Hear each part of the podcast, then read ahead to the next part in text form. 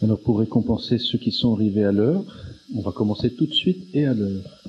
J'ai appris dans mon enfance que les bateaux partaient toujours à l'heure, sinon euh, il leur arrivait toutes sortes de problèmes. Hein. Alors bienvenue euh, ici au Collège des Bernardins. Euh, je m'appelle le Père Frédéric Louzeau. Je suis ici responsable de la faculté de théologie de la faculté Notre-Dame. Et j'ai, avec Monsieur Chonu qui est à ma gauche, nous avons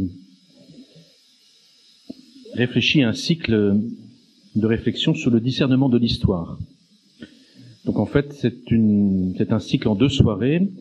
Et pour la première soirée, nous avons pensé que le, le mieux qui serait à faire pour entrer dans cette question du discernement de l'histoire, la compréhension des événements, notamment politiques, des grands événements politiques et sociaux qui font notre vie, nous avons pensé que la question des totalitarismes serait la meilleure manière d'approcher, au fond, vous voyez, de faire un, comme un exercice euh, en grandeur nature sur des questions profondes dont nous ne sommes pas encore sortis aujourd'hui. Et donc la première soirée va euh, être consacrée au discernement, notamment au discernement euh, que les chrétiens ont pu poser du phénomène totalitaire, des idéologies totalitaires. C'est très intéressant de voir que, vous voyez, nous sommes en 2011, à la fin de l'année 2011, et il faut imaginer que la, la littérature sur le phénomène totalitaire ne cesse de produire des nouveaux, des, nouveaux ouvrages. Je voudrais vous montrer euh, deux ouvrages qui sont parus très récemment, dans les derniers mois, dernières semaines même. Bernard Brunto, euh, qui est chercheur à Rennes, qui est un des grands spécialistes en France euh, du totalitarisme, vient de produire aux éditions du Cavalier Bleu L'âge totalitaire, idées reçues sur le totalitarisme. C'est, je pense, un très bon ouvrage pour euh, se mettre au clair sur l'état actuel de la recherche historique concernant les, grands totalitarismes. Peut-être que, peut-être que Jean Chonu vous en dira un mot parce qu'il l'a recensé euh, récemment. Et encore plus récemment, un très beau livre euh, au CERF, collection politique, sous la direction de Philippe Delara, Naissance du totalitarisme. Vous voyez, dans les deux derniers mois, je ne prends qu'un tout petit exemple, deux livres avec des contributions très, très fortes dans celui-ci viennent réfléchir à la question du totalitarisme. Et je dois ajouter, je ne n'ai pas apporté ici euh, un, ouvrage absolument gigantesque de Marcel Gaucher. Il est, en train de terminer de publier un, un, une grande étude qui s'appelle L'avènement de la démocratie et son tome 3 qui fait je sais plus combien, 700 pages quoi, c'est traite de la question des, idéologies totalitaires. Donc c'est très intéressant de vous, vous voyez, le troisième Reich s'est effondré il y a près de presque 70 ans, pas encore, bientôt. L'Empire soviétique s'est effondré il y a une vingtaine d'années.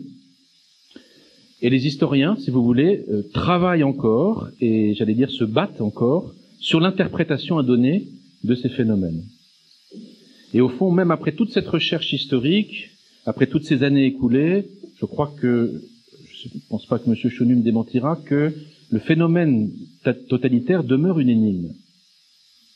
Que ça demeure vraiment une énigme et un mystère. Alors, le débat des historiens actuels, même encore après des, longues décennies, euh, j'allais dire, en donne la preuve.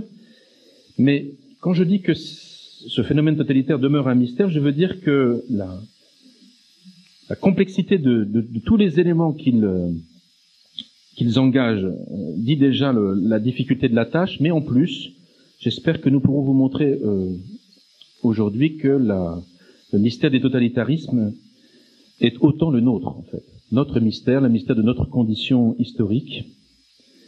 Et au fond, que nos difficultés à nous entendre sur le sens qu'il y a à donner à cette euh, aventure tragique de l'humanité au XXe siècle, et peut-être aussi la difficulté à nous entendre aujourd'hui entre nous. Et au fond, que ce débat reflète aussi la, la, la, différence, la diversité très grande de conception du monde et de l'histoire que nous pouvons nous faire. Alors, pour euh, essayer d'entrer davantage dans la, la réflexion, euh, nous avons prévu trois contributions d'une petite demi-heure chacune. Je passerai tout de suite la, la parole à Jean Chonu. Jean Chonu est historien, il enseigne l'histoire au Collège Stanislas euh, à Paris, et il, il a mené une très longue recherche de doctorat, une, une thèse sur la question du discernement que les chrétiens ont pu faire des idéologies totalitaires dans les années 30. Et ça a donné la publication de trois magnifiques volumes sur cette question. Donc il nous, il nous présentera la figure du père Fessard, qui va être une figure euh, sur laquelle nous allons réfléchir ce soir.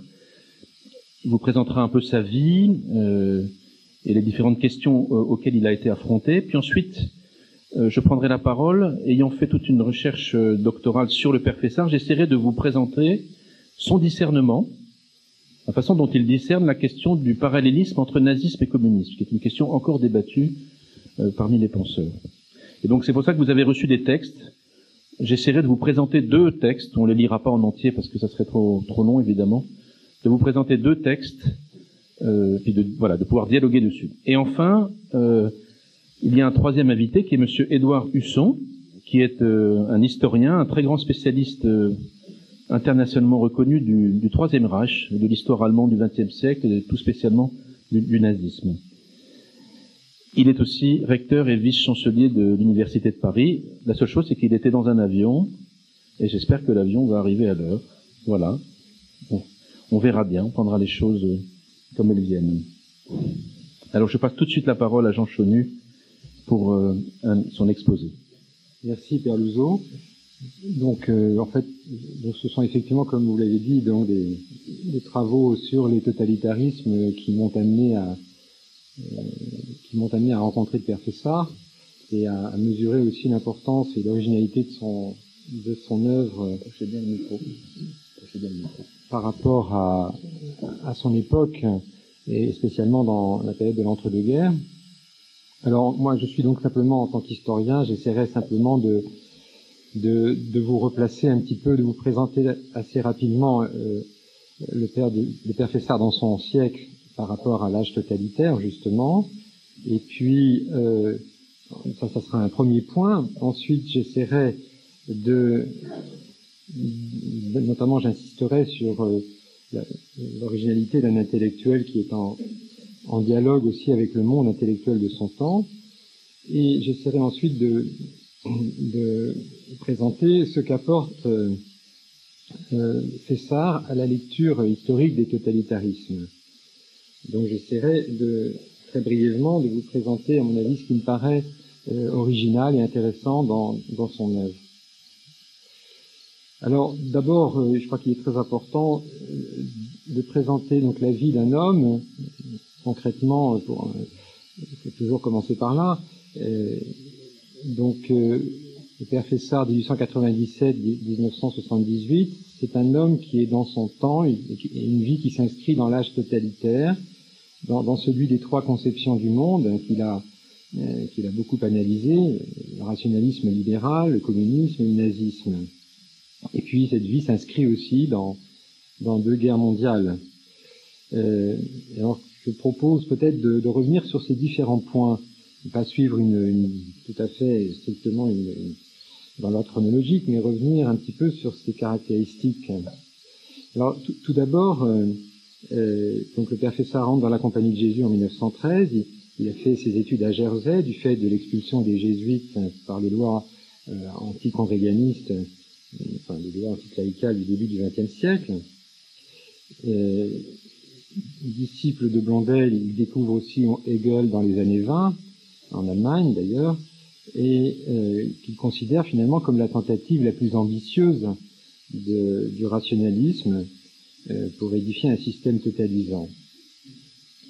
Je rappelle aussi qu'il est mobilisé deux fois. Euh, durant la Première Guerre, où il a connu l'enfer du chemin des dames, en 1917. Il est, il est encore en 1940. Euh, le capitaine Fessard a alors 43 ans. Et en fils de Saint-Ignace, il va d'ailleurs reconstituer, la, après la défaite, les, mouvements de manœuvre des chars ennemis, dans lequel d'ailleurs il cite euh, vers l'armée de métier de Charles de Gaulle dans un texte qui n'a pas encore été édité, mais qui est effectivement euh, tout à fait surprenant euh, par sa, euh, son analyse, euh, ce sens du concret, qui est aussi un aspect de sa personnalité. Dès l'entre-deux-guerres, il met son intelligence au service de l'élucidation des, idéologies totalitaires, et notamment dans deux livres qui sont un petit peu, enfin qui sont à la fois des, sommes et en même temps des ouvrages de circonstances. Pax Nostra, Examen de conscience international, chez, Grasset en 1936, qui est dans le contexte notamment de, l'affaire d'Éthiopie. Euh, et puis euh, le dialogue catholique, la main tendue, le dialogue catholique communiste est-il possible? Réponse à la, au discours de la main tendue de Maurice Thorez à la veille des élections de 1936, qui est paru donc en 1937. Vous parliez très proche. très fort. Parler très proche. je suis désolé. Alors, je vais essayer de. Là, c'est mieux? Oui, on vous entend. Oui, donc je je rappelais donc qu'il a donc dans l'autre de guerre, il, il, se met, il met son intelligence au service de l'analyse des idéologies totalitaires, notamment dans Pax, avec Pax Nostra et, le dialogue catholique communiste est-il possible. Puis euh, après la défaite de 1940, il s'implique également dans la résistance au nazisme, notamment euh, dans deux publications euh, euh, qui ont fait grand bruit et que Raymond Aron avait d'ailleurs, dans la première, Raymond Aron avait identifié l'auteur par une critique interne du document lorsqu'il était à Londres. France, en garde de Père de ton âme, premier numéro du cahier clandestin du témoignage chrétien en 41, et une analyse du prince esclave, le concept de prince esclave en 1942, les fameux tracts du prince esclave. Euh, mais il a aussi, euh, il a aussi mené d'autres actions, en particulier euh, le travail de, de Droulers avait montré qu'il a aussi aidé à, à, faire passer les Juifs par la frontière espagnole, et il a failli aussi être capturé par la Gestapo, et c'est le père son supérieur, qui, a, qui lui a indiqué le chemin de l'escalier de service et qui s'est fait arrêter à sa place. Mais le parallélisme nazisme-communisme va se poursuivre euh, après, après la guerre, et bien sûr traverse aussi toute son œuvre, mais le père Louzeau nous en reparlera, euh, pendant les années de la guerre froide, de France prend garde de perte de la liberté, euh, avec les deux éditions de 45 et de 46, jusqu'à jusqu'au dernier livre qu'il euh, achèvera juste euh, avant de mourir, euh, Église de France prend garde de perdre la foi en 1978. Donc ça, c'était juste pour vous rappeler ces, éléments. Alors, euh, le deuxième point qui me paraît important de souligner, c'est que nous avons affaire à un intellectuel euh, qui est engagé dans le dialogue, un intellectuel en, dialogue avec le monde de son temps. Euh, et deuxième point qui me paraît intéressant aussi, c'est de souligner à quel point l'œuvre du Père Fessard est une œuvre ouverte sous ses apparences systématiques, euh, on a l'impression, quand on l'étudie, que le père Fessard continue toujours le même livre. Mais cela, euh, on pourra y revenir éventuellement. Euh, donc, Fessard est un intellectuel catholique dans un double sens. il l'est d'une part par sa fidélité au magistère et à la foi de l'Église, et on verra que cette fidélité n'est pas un mot abstrait, mais elle est aussi une, une réalité qui l'imprègne profondément, mais aussi parce qu'à mon avis, euh, il y a peu d'intellectuels, je crois, enfin en tout cas là c'est qui puissent revendiquer euh, un tel éventail d'interlocuteurs. Et là, euh, l'historien est frappé quand on regarde sa vie par le nombre de personnes avec lesquelles il est entré en dialogue. Alors un dialogue qui est exigeant et qui d'ailleurs ne lui a pas fait que des amis et qui n'a pas été non plus, euh, euh, qui n'a pas été, euh, comment dire, de tourpeau. Mais je voudrais juste ici faire un peu l'inventaire de ces personnalités intellectuelles que Fessard rencontre vraiment dans sa dans sa vie, dans sa à travers sa, vie intellectuelle et à travers ses, ses travaux. Alors bien sûr, euh, bon, il y a bien entendu les intellectuels, intellectuels catholiques, euh, son maître Maurice Blondel, dans le registre de la philosophie, avec lequel il va rester en contact euh, très longtemps. ses amis, ses compagnons de, de Jersey, lorsqu'il faisait ses études, ses études au séminaire, le père, le père de Lubac en particulier, Yves de Moncheuil, qui est, qui est mort fusillé au Vercors, Gabriel Marcel, euh, Jacques Maritain, Charles Journet, avec lesquels il a, il a aussi, euh, il est rentré en, en, discussion serrée. Euh, je pense à Valdemar Goriane, également une personnalité extrêmement importante, sur l'analyse des totalitarismes dans les années 30 que Fessard connaissait. Gorian d'ailleurs lui a Perlzone m'a rappelé notamment une recension que fait Gorian du livre France prend garde de perte à liberté. Bon, vous avez le groupe de la revue Esprit avec Emmanuel Mounier, Jean Lacroix, euh, bien sûr euh, le témoignage chrétien avec les, relations orageuses après la guerre avec André Mandouze. On peut citer également euh, le communiste Paul Vaillant-Couturier, qui est notamment l'occasion du, dialogue catholique-communiste est-il possible? Le Raymond Aron avec le séminaire de Kogève, avec lequel il rentre, lequel il va rentrer en, relation durable et engager un dialogue profond pourrait citer aussi d'autres philosophes, euh, Jeanne Hersch euh, euh, en particulier, et puis même Claude Lévi-Strauss dans le troisième tome de la dialectique des exercices spirituels, dont le Père Louzeau nous parlera peut-être. Et donc, je crois que de ce point de vue-là aussi, Fessard mérite le titre d'intellectuel catholique, c'est-à-dire finalement d'un intellectuel qui euh, qui rend compte aussi de l'universel et de l'universalité et de, la diversité aussi des, des, des positions euh, avec lesquelles il a, il a été confronté. Donc je crois que c'est très important aussi de rappeler ce point. J'espère que là vous m'entendez bien, ça va? Oui? Bon. Euh, donc euh, c'est ce point-là que je voulais indiquer d'abord. Euh, le deuxième point qui est important aussi, euh, c'est, comme je le disais, une œuvre qui est sans cesse recommencée. Et euh, euh, c'est un point important de voir que Fessard, finalement, est, toujours en recherche. Il, est toujours confronté ici aux figures, à ces figures dialectiques, dont il, il essaye d'analyser les, les mouvements à travers les différentes périodes. Euh, et puis, euh, l'historien est aussi frappé par euh, la cohérence de son discernement actif. Sa, méthode de pensée est, vraiment opératoire. Il, il, a su, en tout cas, il y a une cohérence entre ce qu'il pense et ce qu'il fait, en tout cas entre ce qu'il discerne et les présupposés.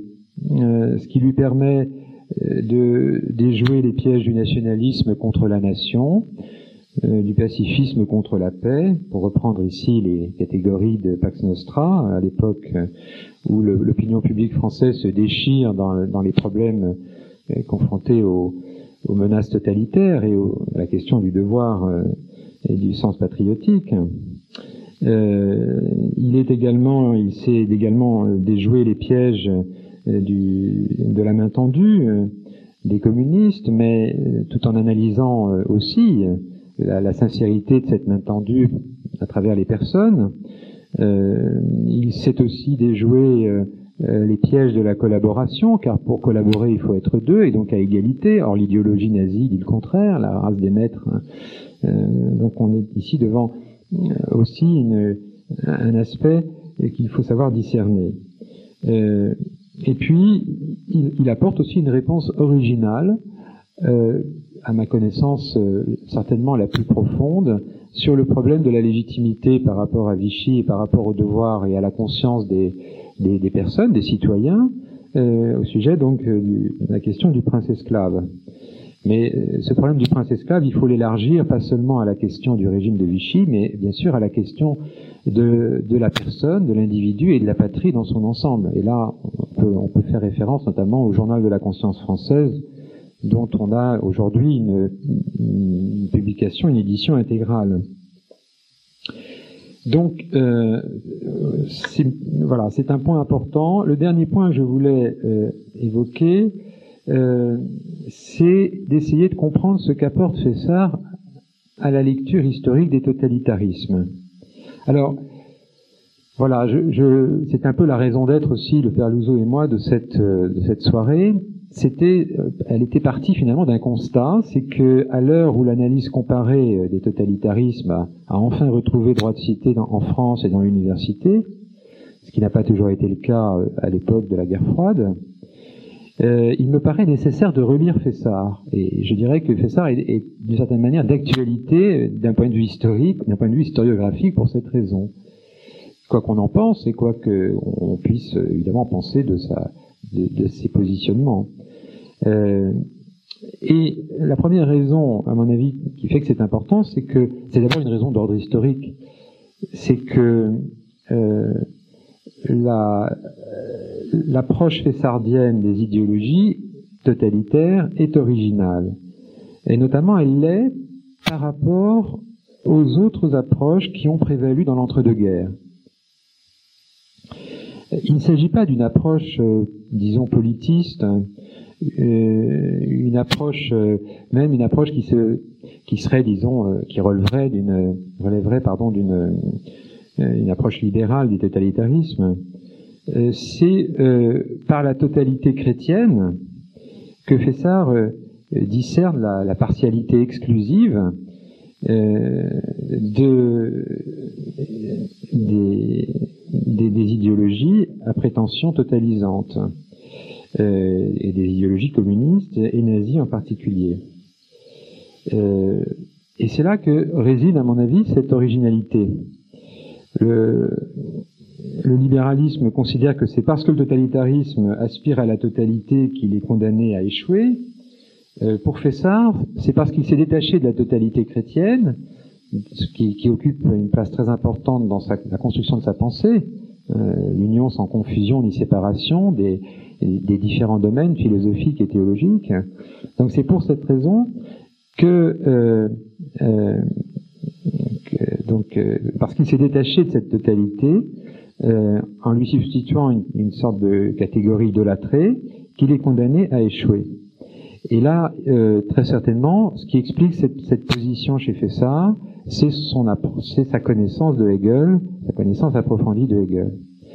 Euh, c'est la raison pour laquelle euh, Fessard ne part pas du concept de l'état total, mais euh, du contenu même des religions séculières, de ces conceptions du monde hein, que sont les, les idéologies totalitaires. Euh, alors, il y a un point euh, sur lequel je, il me reste encore quelques minutes, euh, il y a un point sur lequel je, je voudrais insister qui me paraît intéressant, c'est l'importance euh, chez Fessard, qu'a eu chez Fessard, la contenu les, les, deux encycliques de 1937, euh, Milbrennen der Sorge et Divini Redemptoris. Euh, et donc, ces deux encycliques, il l'a dit à plusieurs reprises, ont euh, exercé, ont joué pour lui un rôle très, un rôle capital, euh, précisément parce que euh, ce qui fait l'originalité de ces encycliques, c'est qu'elles ne partent pas, elles ne partent pas de l'état total ou d'une conception abstraite du totalitarisme, mais elles analysent l'un et l'autre. Et je crois qu'il y a ici une une analogie avec la méthode du père. Et en tout cas, il a, souvent, il est souvent revenu euh, sur l'importance qu'avaient eu pour lui ces deux encycliques de 1937. Euh, et donc, euh, c'est un point important. Et deuxième aspect qui me paraît très important aussi, c'est que la deuxième raison est d'ordre philosophique et théologique, c'est qu'il est impossible d'étudier le père Fessard si on fait abstraction de cette mise en relation du domaine philosophique et théologique, justement. Donc, on est ici devant euh, une, approche qui est exigeante et en même temps euh, qui, euh, évidemment, qui nécessite un détour hein, à partir de des réalités, notamment des trois dialectiques dont le père Luzo va nous parler, la dialectique du, du, juif et du païen, notamment, maître et de l'esclave et de l'homme et de la femme, et celle du juif et du païen qui structure finalement toute sa pensée théologique. Donc voilà, je vais l'occasion de revenir peut-être sur ces points. Merci beaucoup, Monsieur Chenu. On salue Monsieur Husson que je vous ai présenté déjà. Merci d'être là. Je vais d'abord euh, prendre la parole, puis ensuite vous conclurez. J'en profite pour saluer euh, Philippe Delara, dont j'ai présenté le, le livre et les dernières contributions. Alors, je, je, vous ai préparé un dossier de texte parce que je me suis dit que pour vous faire entrer dans la pensée du Père Fessard, il fallait mieux vous confronter à ces textes. On ne pourra pas tout lire, mais permettra de, je, crois aussi que vous puissiez éventuellement continuer à les travailler chez vous. Je voudrais commencer par quatre, quatre remarques préliminaires qui, qui expliquent le propos.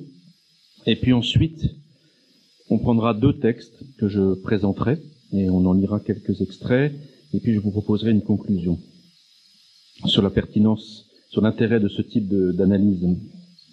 Alors d'abord, euh, pour vous, présenter cette méthode du Père Fessard, cette méthode de discernement, j'ai pensé assez rapidement que la question du parallélisme entre le nazisme et le communisme, il a affirmé, si vous voulez, ce parallélisme entre ces deux idéologies, entre ces deux réalités, il l'a affirmé quasiment pendant toute sa vie intellectuelle.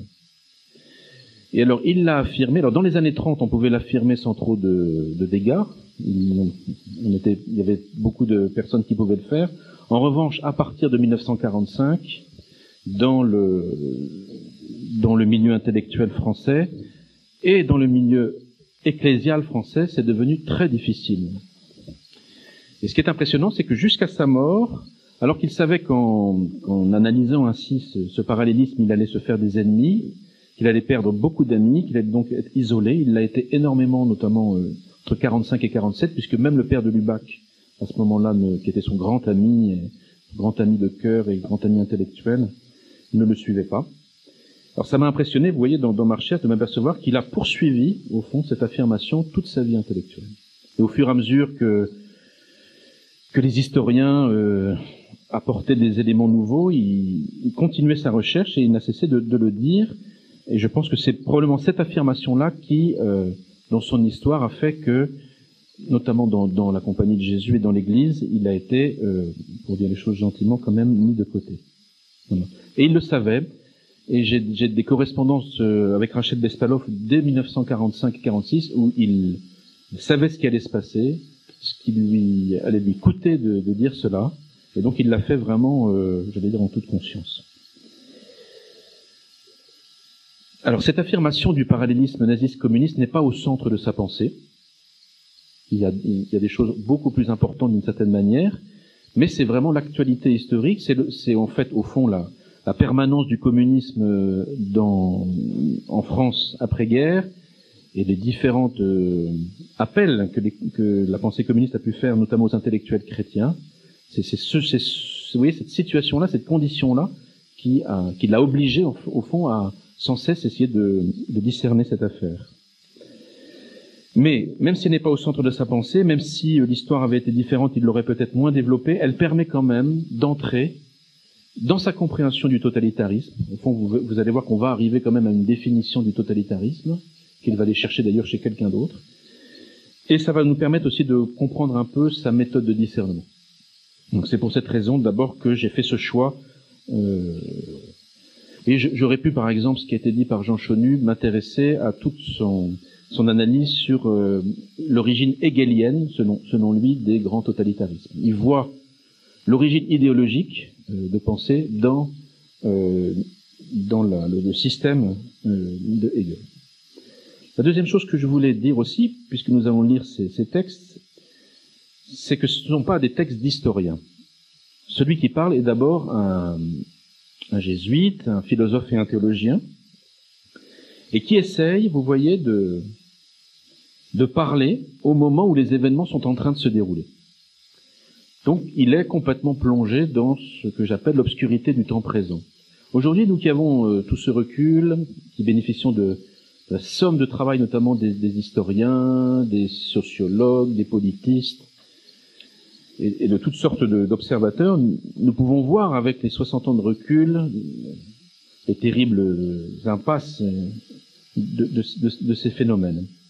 Ce n'était pas exactement le cas au, au moment où les choses se sont déroulées les choses étaient bien plus obscures et le père Fessard, comme d'ailleurs tous les citoyens, ne pouvaient pas attendre que euh, les historiens, les sociologues, les politistes aient terminé leur enquête.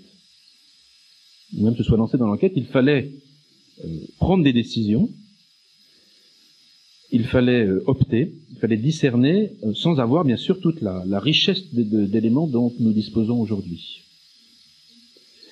Et donc, le pari du père Fessard, c'est que euh, face à ces phénomènes, si, euh, si on étudie vraiment euh, profondément les, les, les, corps de doctrine notamment, les grands textes fondateurs de ces idéologies, si on regarde de près toutes les, les paroles que peuvent prononcer ces, hommes qui ont porté ces idéologies, et si on est aussi attentif aux événements de l'histoire, aux, événements dont on a la connaissance à ce moment-là, on a la capacité, au fond, de, euh, si on sait interroger ces événements et ces paroles, on a la capacité de, de comprendre ce qui se passe et notamment d'éviter d'être embarqué dans des, dans des aventures funestes.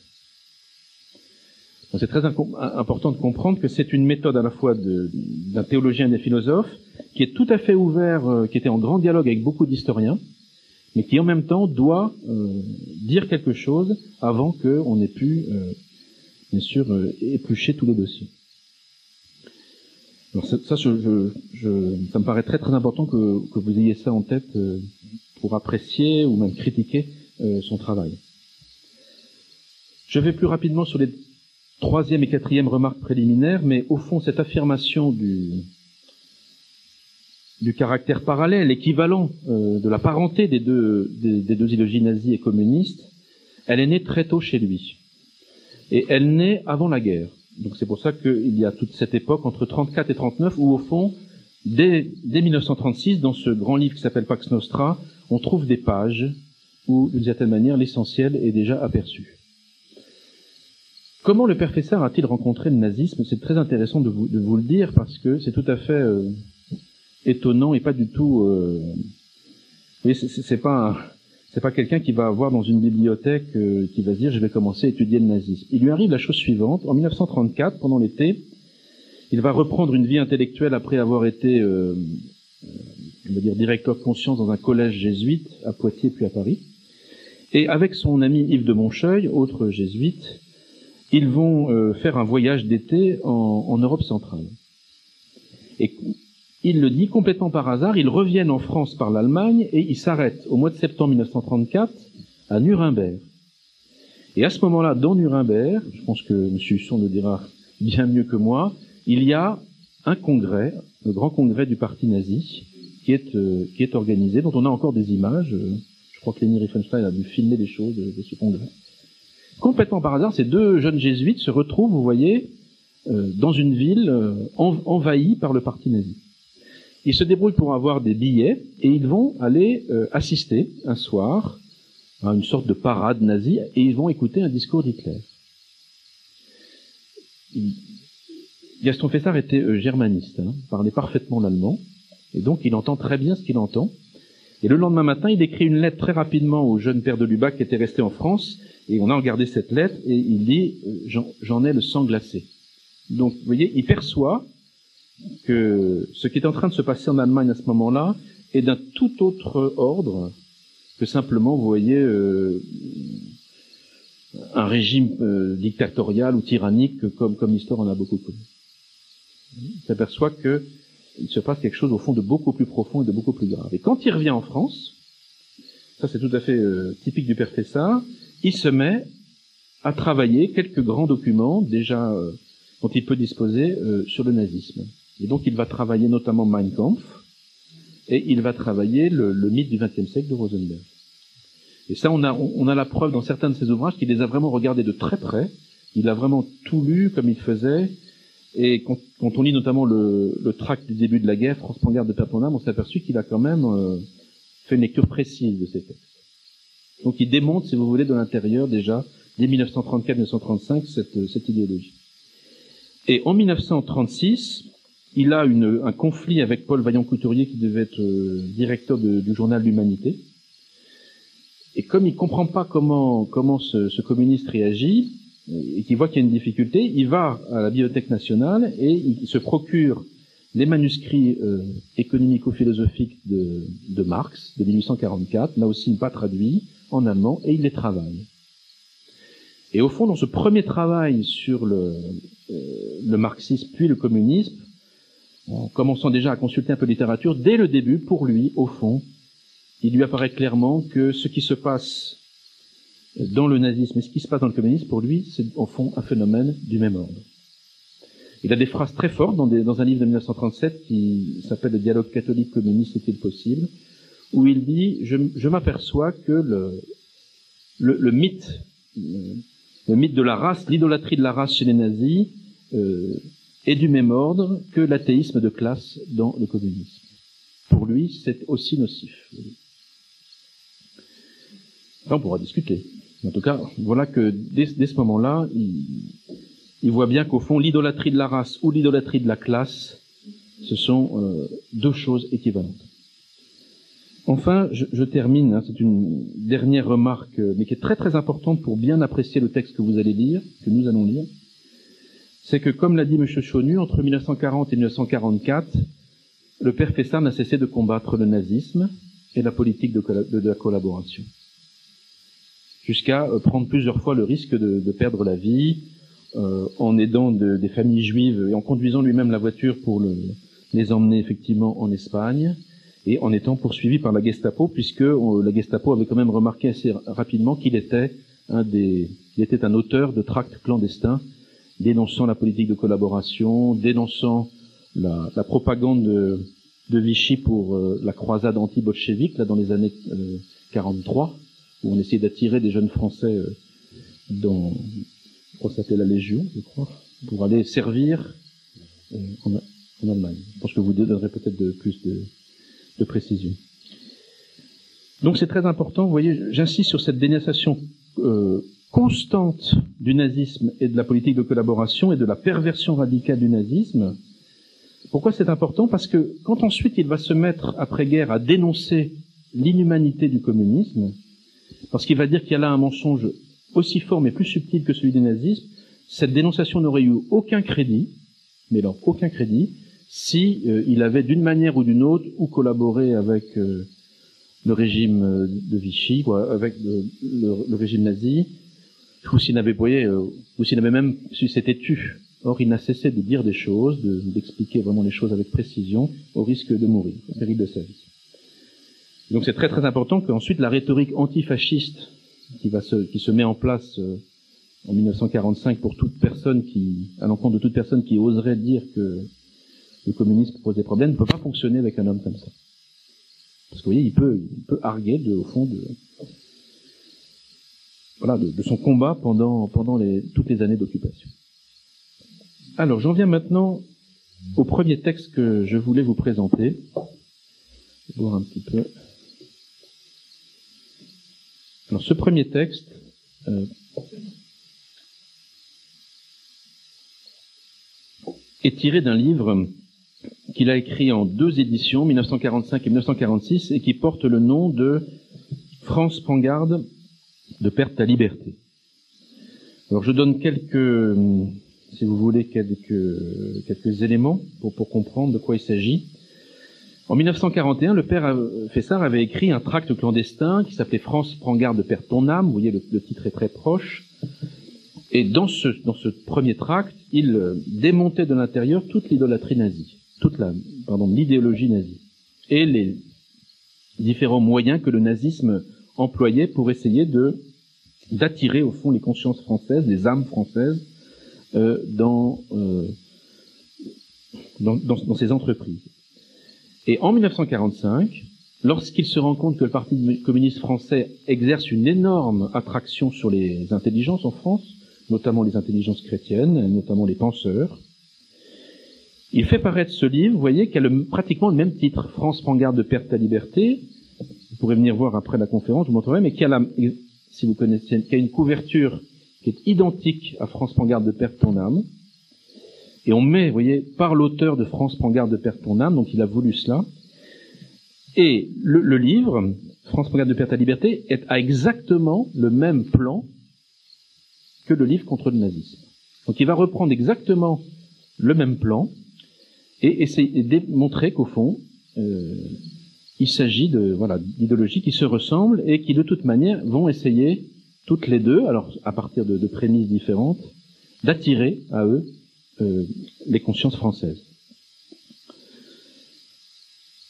Il faut vraiment souligner aussi à propos de ce livre la difficulté de dénoncer euh, le, danger, l'inhumanité du communisme en 1945-46. C'est pas difficile de le faire en 36-37, c'est beaucoup plus difficile, en 45. Pour trois raisons. Euh, D'une part, le nazisme avait été, euh, si vous voulez, éprouvé en France comme une barbarie terrifiante et sans rival. Donc, euh, les Français avaient euh, vécu dans leur chair ce dont il était question. D'autre part, il y avait le combat victorieux de, de l'URSS contre le nazisme. Staline a, a, vaincu Hitler et la participation en France de beaucoup de communistes, de dizaines de milliers de communistes dans la, dans la résistance. Vous voyez mettre en jeu le, ce qu'il appelait les, la séduction et les mensonges du Parti communiste français demandait un, vraiment là, un courage moral et un discernement, je pense, plus fort, plus grand encore que pour la dénonciation du nazisme. Vous voyez, quand il a dénoncé le nazisme, il était entouré notamment de jésuites à Lyon, qui étaient tout à fait dans son... Il pensait, il pensait vraiment la même chose sur le nazisme. Et pour ce qui était du communisme, il s'est vraiment, je vous l'ai dit, retrouvé tout seul pendant euh, au moins deux ans. Et, beaucoup attaqué. Et, voilà. J'en viens maintenant donc euh, au texte que je vous propose. On va donc prendre le texte. Je vais lire le début. On va lire le début comme. Je vais lire la première phrase et c'est dans ce dans ce texte qu'il donne. Voyez, on a c'est à peu près à la page 52 de la première édition ou 110 de la deuxième. On est à la fin du premier tiers du livre où il y a déjà eu au moins une dizaine d'éléments euh, de discernement pour montrer ce parallélisme. Et il en vient à ce moment-là de l'œuvre au fondement le, le plus profond, ce qui fonde son affirmation, au fond, ce sont deux idéologies euh, parentes. Et voilà comment commence euh, la démonstration. En un sens, l'homme est toujours à la fois déiste et matérialiste, qu'il le sache ou non, qu'il le veuille ou non. Alors je vous donne une petite explication quand même de ces deux mots, déiste, matérialiste. Pourquoi, pourquoi il commence sa démonstration comme ça? En fait, pendant le pendant l'été 1945, il y avait eu euh, comment dire toute une négociation entre les socialistes et les communistes français pour fusionner, pour faire très bref. Or, le Parti socialiste euh, français va refuser pendant cet été 45 euh, cette unité entre eux et le Parti communiste français. Et notamment, il y a eu un, dans la presse un échange entre un socialiste, Daniel Mayer, qui devait être, je crois, le secrétaire général du Parti socialiste, et puis euh, Jacques Duclos. Et Daniel Mayer, le socialiste, explique la chose suivante dans la, dans la presse, et il explique le refus du Parti socialiste de, de, s'unir aux, communistes pour la raison suivante l'attachement des communistes français à la Russie soviétique, et plus que de la subordination, c'est l'attachement du croyant à un Dieu. Vous voyez, le socialisme dit au communisme, mais votre, votre attachement à la, à la patrie soviétique, c'est un attachement de type religieux. Et c'est pour ça que nous ne voulons pas procéder à cette union. Et Jacques Duclos, communiste, va répondre, dans, je crois, dans l'Humanité, quelques jours après, la chose suivante. Nous sommes bien trop pénétrés de la philosophie matérialiste ou du matérialisme pour qu'il puisse y avoir place chez nous pour quelque trace que ce soit de déisme. Vous nous accusez d'avoir un, voyez, un attachement religieux à la Russie soviétique mais nous sommes bien trop matérialistes pour qu'il y ait le moins de traces de déisme dans nos voilà, dans notre manière de faire. Vous voyez, comme si euh, le matérialisme athée du communiste était euh, censé le débarrasser de facto de toute espèce euh, de fidéisme. Alors, voilà de, là où il part. Alors maintenant que vous avez, je pense que j'ai mis ça en, valeur, je pense que vous allez mieux comprendre ce qu'il veut, ce qu'il veut dire. Donc l'homme est à la fois déiste et matérialiste, et il explique cela en termes beaucoup plus philosophiques parce que il est indissolublement esprit et corps, ou pour employer d'autres termes plus modernes, pouvoir de transcendance et nécessité d'incarnation. Vous voyez, l'homme est à la fois euh, pouvoir de transcendance et nécessité d'incarnation. Et ces deux expressions, pouvoir de transcendance, nécessité d'incarnation, chez Fessard, ce sont des expressions qui ne désignent pas simplement deux aspirations humaines parmi d'autres, parmi tant d'autres, mais dans son dispositif, dans le dispositif même fondamental de la vie humaine, euh, ce sont les, les, les, tendances les plus profondes pour lui. Alors il les, il il les commande davantage en philosophe. Qu'est-ce que c'est que le pouvoir de transcendance? Eh C'est la liberté qu'a tout homme de dépasser n'importe quelle valeur objective ou sociale, pour se donner un idéal, un Dieu, fin de son action et de sa vie. Cette capacité de la liberté humaine, elle n'a jamais, vous voyez, se laisser réduire à telle ou telle chose, et a toujours dépassé le donné objectif. Ça, c'est une première tendance de l'esprit humain. Et il y en a une seconde, irréductible, qui est une nécessité d'incarnation, c'est-à-dire exigeant de déterminer cette fin, hein, cet idéal que nous nous donnons, dans un objet de la nature qui devienne, pour les divers individus et pour leurs actes multiples, un foyer de convergence. Alors je m'arrête tout de suite, simplement pour faire une petite halte, et pour dire la chose suivante. Euh, le père Fessard va donner euh, un discernement euh, des, des grandes idéologies totalitaires à partir d'une... En fait, qu'est-ce qu'il est en train de faire? Il part d'une anthropologie, d'une une vision de l'homme et d'une anthropologie qu'on peut appeler transcendantale, c'est-à-dire, vous voyez, euh, en gros, qui, qui, qui, parcourt tous les temps, qui est une condition a priori euh, de, de, de l'humanité. Et il ajoute, donc vous voyez, c'est très intéressant parce que cette anthropologie transcendantale qui est ici, elle est à la fois extrêmement traditionnelle parce que, au fond, derrière cette distinction pouvoir de transcendance, exigence d'incarnation, vous retrouvez la traditionnelle euh, composition de, de l'unité humaine entre âme et corps, en fait.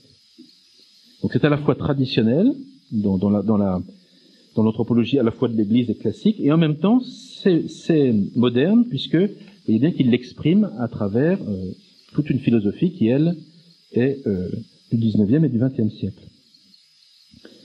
Donc c'est très intéressant, comme Marcel Gaucher, vous voyez, aujourd'hui, pour, euh, pour analyser l'histoire, il part d'une anthropologie transcendantale, d'une une vision de l'homme. Alors je continue.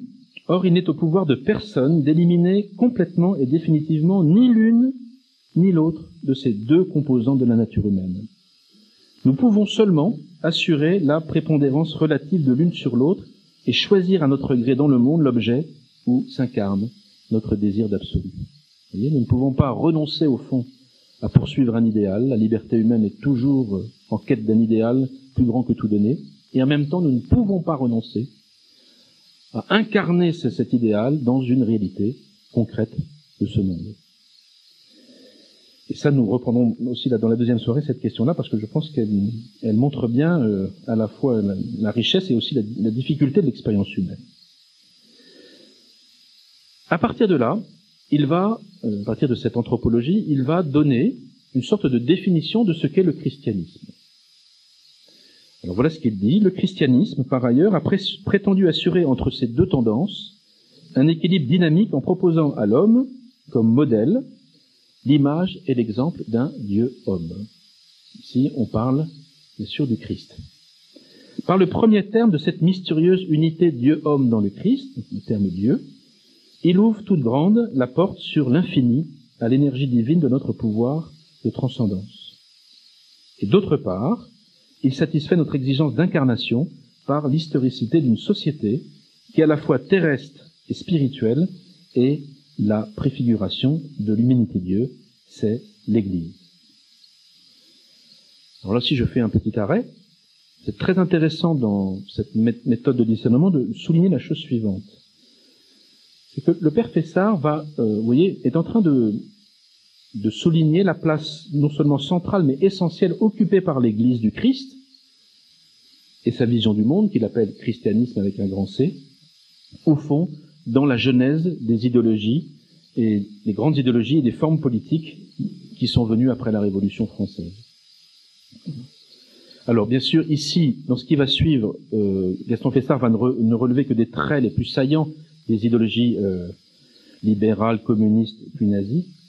bien sûr, on pourra toujours euh, dire, dire qu'il a oublié des éléments essentiels. Et ce qui est très intéressant, c'est qu'il va essayer de voir comment, au fond, il y a un processus de décomposition euh, à partir du christianisme lorsque euh, la société, euh, notamment à partir de la Révolution française, va décider au fond de se séparer de, ce christianisme. Alors, donc maintenant, ceci étant dit, je saute un paragraphe et je, lis simplement le processus de décomposition qu'il met en œuvre. Lorsqu'au nom de l'idéalisme, le libéralisme eut affranchi individus et nations des derniers liens du christianisme médiéval, l'homme vit se dégager dans toute sa pureté son pouvoir de transcendance, et il crut que le règne de la raison et de la liberté était à portée de sa main. Donc ce que le père Fessard appelle libéralisme, alors attention, c'est le libéralisme du siècle des Lumières et de la Révolution française, pas d'abord une, mais ça ne touche pas d'abord euh, au libéralisme économique qui, souvient, retentit dans notre conscience ici en France à un moment où nous parlons. C'est vraiment une conception du monde, vous voyez, euh, qui est à la fois euh, prend du, christianisme tout son pouvoir de transcendance, euh, transcendance de l'idéal, de, liberté humaine, des droits de l'homme, de la singularité de la personne humaine, qui reprend tout, euh, voilà, ce que le christianisme a pu apporter en termes de, de voilà, transcendance de, la personne, et en même temps laisse de côté, rejette euh, l'Église elle-même, avec toutes ses déterminations concrètes, euh, l'écriture, la liturgie, le dogme, etc., tout ce que nous appelons nous aussi euh, les éléments de tradition. Et pour lui, vous voyez, c'est ce, c'est ce, cette volonté euh, qu'a le libéralisme au fond de reprendre le, projet de transcendance du christianisme, mais en rejetant à la fois euh, la personne même du Christ et la, et la communauté de l'Église, qui va engendrer au fond dans l'histoire euh, les grands phénomènes idéologiques. Faute, mais, faute de trouver nulle part l'ébauche concrète de cet idéal, au fond ce que reproche Fessard, comme beaucoup d'autres, euh, au projet notamment du libéralisme du XIXe siècle, c'est, au fond d'être très abstrait et de ne donner aucune figure concrète de réalisation de cet idéal. Alors, faute de trouver nulle part l'ébauche concrète de cet idéal, ces efforts se dispersèrent, ne produisant que rivalité nationale, la question des nationalismes au XIXe siècle, et esclavage capitaliste. Dénonçant alors l'illusion de cette transcendance sans objet, transcendance sans objet, ça c'est ce qui caractérise, le, aux yeux de Fessard, le, libéralisme. Le communisme va prétendre, au nom de son matérialisme, satisfaire l'exigence d'incarnation, jusque-là frustrée par le libéralisme, en proposant aux hommes comme but leur société universelle, notamment autour de l'URSS, plutôt que les transcendantaux de la raison. Les transcendantaux de la raison, c'est la liberté, c'est la justice, c'est l'égalité, et tout ce qui sont les grands piliers de, du libéralisme. Seulement, vous voyez, le, communisme fait basculer, autant le libéralisme était parti du côté du pouvoir de transcendance, et, sans se soucier de, cette exigence d'incarnation, autant le, le communisme bascule de l'autre côté et exige précisément que le projet libéral puisse s'incarner dans une, une, réalité concrète. Seulement, euh, l'athéisme du communisme, ne suffisant pas à supprimer l'énergie divine qui en l'homme veut librement poser son absolu et l'adorer, force lui était de capter cette énergie au profit de cette société terrestre qui, devait se construire. Par là, l'individu et sa patrie se voyaient en danger d'être sacrifiés à cette idole hein, d'une société sans classe et sans État, euh, qui devait être l'aboutissement du projet communiste. Pour se protéger à la fois contre la dissolution du libéralisme et l'asservissement du communisme, le nazisme apparut alors, proposant à l'adoration de l'homme ce qui précisément était le plus menacé par l'un et l'autre, sa réalité individuelle et nationale. Et cette fois-ci, c'est à la race et non plus à la classe sociale que euh, cette idéologie nazie demande d'équilibrer pouvoir de transcendance et nécessité d'incarnation. Ainsi, on va, faire, on va prendre simplement la conclusion du Père Fessard, et puis après je, je vous présenterai un autre texte, parce qu'après on pourra euh, dialoguer au fond sur ce, ce. Ainsi, tandis que le libéralisme donne la, pro, la prépondérance au pouvoir de transcendance en l'ouvrant sur l'indéterminé, communisme et nazisme l'attribuent à l'exigence d'incarnation en désignant l'ébauche concrète de l'idéal. C'est la classe ou la race. C'est pourquoi, par rapport au rationalisme laïque du premier, qui compte seulement sur la réflexion et ne se sent même plus le besoin d'une rédemption collective, ils se présentent tous les deux comme des mystiques temporels et des religions terrestres ou séculières, selon le mot du directeur de la France libre, Raymond Aron. Identiques à cet égard, ils ne s'en opposent pas moins par la manière dont chacun conçoit la rédemption qu'ils qu exigent. Et donc ensuite, après avoir montré, voyez, euh, pourquoi ils étaient parallèles, il va montrer pourquoi ces idéologies elles-mêmes s'opposent. Je, ne lis pas la suite que je n'ai pas le temps. Mais donc, il, il, veut tenir ensemble à la fois euh, une ressemblance et puis aussi des très sérieuses différences qui sont expliquées euh, dans la suite du texte. Voilà le, le, le premier texte. le deuxième que je voudrais vous présenter euh, est écrit dans les, euh, dans les années 56-57. Alors, j'explique quelle a été l'occasion. Euh, donc, vous voyez, on est 11 ans ou 12 ans après France prend garde de perdre ta liberté. Hein. On est en pleine guerre froide. Et le père Fessard euh, s'était non seulement lié d'amitié, mais avait une très grande admiration intellectuelle pour une philosophe juive agnostique qui s'appelle Jeanne Hersch, morte il y a une dizaine d'années, en 2001 je crois, et qui, en octobre 56, produit un livre magnifique, et malheureusement je crois n'est plus beaucoup lu aujourd'hui, qui s'appelle Idéologie et réalité, essai d'orientation politique. Et lorsqu'il lit ce livre, Gaston Fessin va tomber sur une définition que Jeanne Hersch donne de l'idéologie des régimes totalitaires. je vais vous la lire parce que il la fait complètement sienne. Il estime que ce qu'écrit euh, Jeanne à ce moment-là est vraiment touche tout à fait juste sur l'essence profonde du phénomène totalitaire. Alors je, je lis, c'est la première citation de la deuxième partie. Un régime totalitaire exige non seulement en fait par ses polices, mais idéologiquement déjà un oui ou un non sans limite ni réserve. Le principe fondamental d'un régime totalitaire, quel qu'il soit, c'est la prétention à connaître, dominer, maîtriser le réel dans sa totalité. Connaître, dominer, maîtriser le réel dans sa totalité. Que ce soit l'autorité de Dieu, celle du mage ou celle de la science que l'on est impliqué dans ce jeu, le tout est dominé. Le savoir total, la maîtrise totale, unique justification des exigences totalitaires, comporte un immanentiste, un immanentisme total. Oui, il n'y a plus aucune transcendance euh, possible. Religion inspiratrice du pouvoir, mission surnaturelle attribuée au chef, évidence empirique, scientifique, du chemin à suivre et de son terme, dans tous ces cas, le totalitariste ne vit que par une mainmise sur l'absolu, excluant désormais toute transcendance. Donc, euh, Fessard, lisant ça, euh, euh, s'accorde tout à fait avec l'analyse que propose Jeanne Hersch, mais il s'aperçoit que dans le livre, Jeanne Hersch regroupe sous cette définition les trois régimes fascistes, nazis et communistes. Or, Fessard conteste, au nom même de la définition de Jeanne Hersch d'ailleurs, que l'on puisse assimiler totalement et définitivement le fascisme italien au nazisme allemand. Et donc, il va rentrer dans, un dialogue critique avec Jeanne Hersch pour lui dire, mais si on suit vraiment votre définition, si vous étiez euh, cohérente jusqu'au bout de votre définition, vous ne pourriez pas dire, vous ne pourriez pas comparer à ce point, comme vous le faites, mettre dans la même catégorie euh, fascisme italien et, et, nazisme. Alors, là aussi, ça serait très long de suivre toute la discussion euh, qu'il a avec Jeanne Hersch, mais il va proposer trois signes pour distinguer le fascisme du nazisme, pour dire attention, c'est pas exactement la même chose, selon lui. Alors le premier, le premier signe, la première raison qu'il donne euh, de la différence à faire entre fascisme et nazisme est la, est la suivante. C'est pas dans le texte. Il dit que dans les deux cas, euh, Italie et Allemagne, il y, a, il y, a, une même idolâtrie de la nation. La nation est, est divinisée, si vous voulez. Mais dans le cas italien, l'idolâtrie de la nation ne va pas jusqu'à la sacralisation de la race elle-même.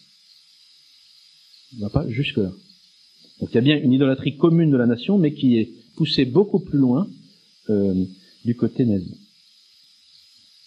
Deuxième raison que, euh, qui est très complexe, qu'il ajoute, c'est le rapport du régime à l'Église catholique.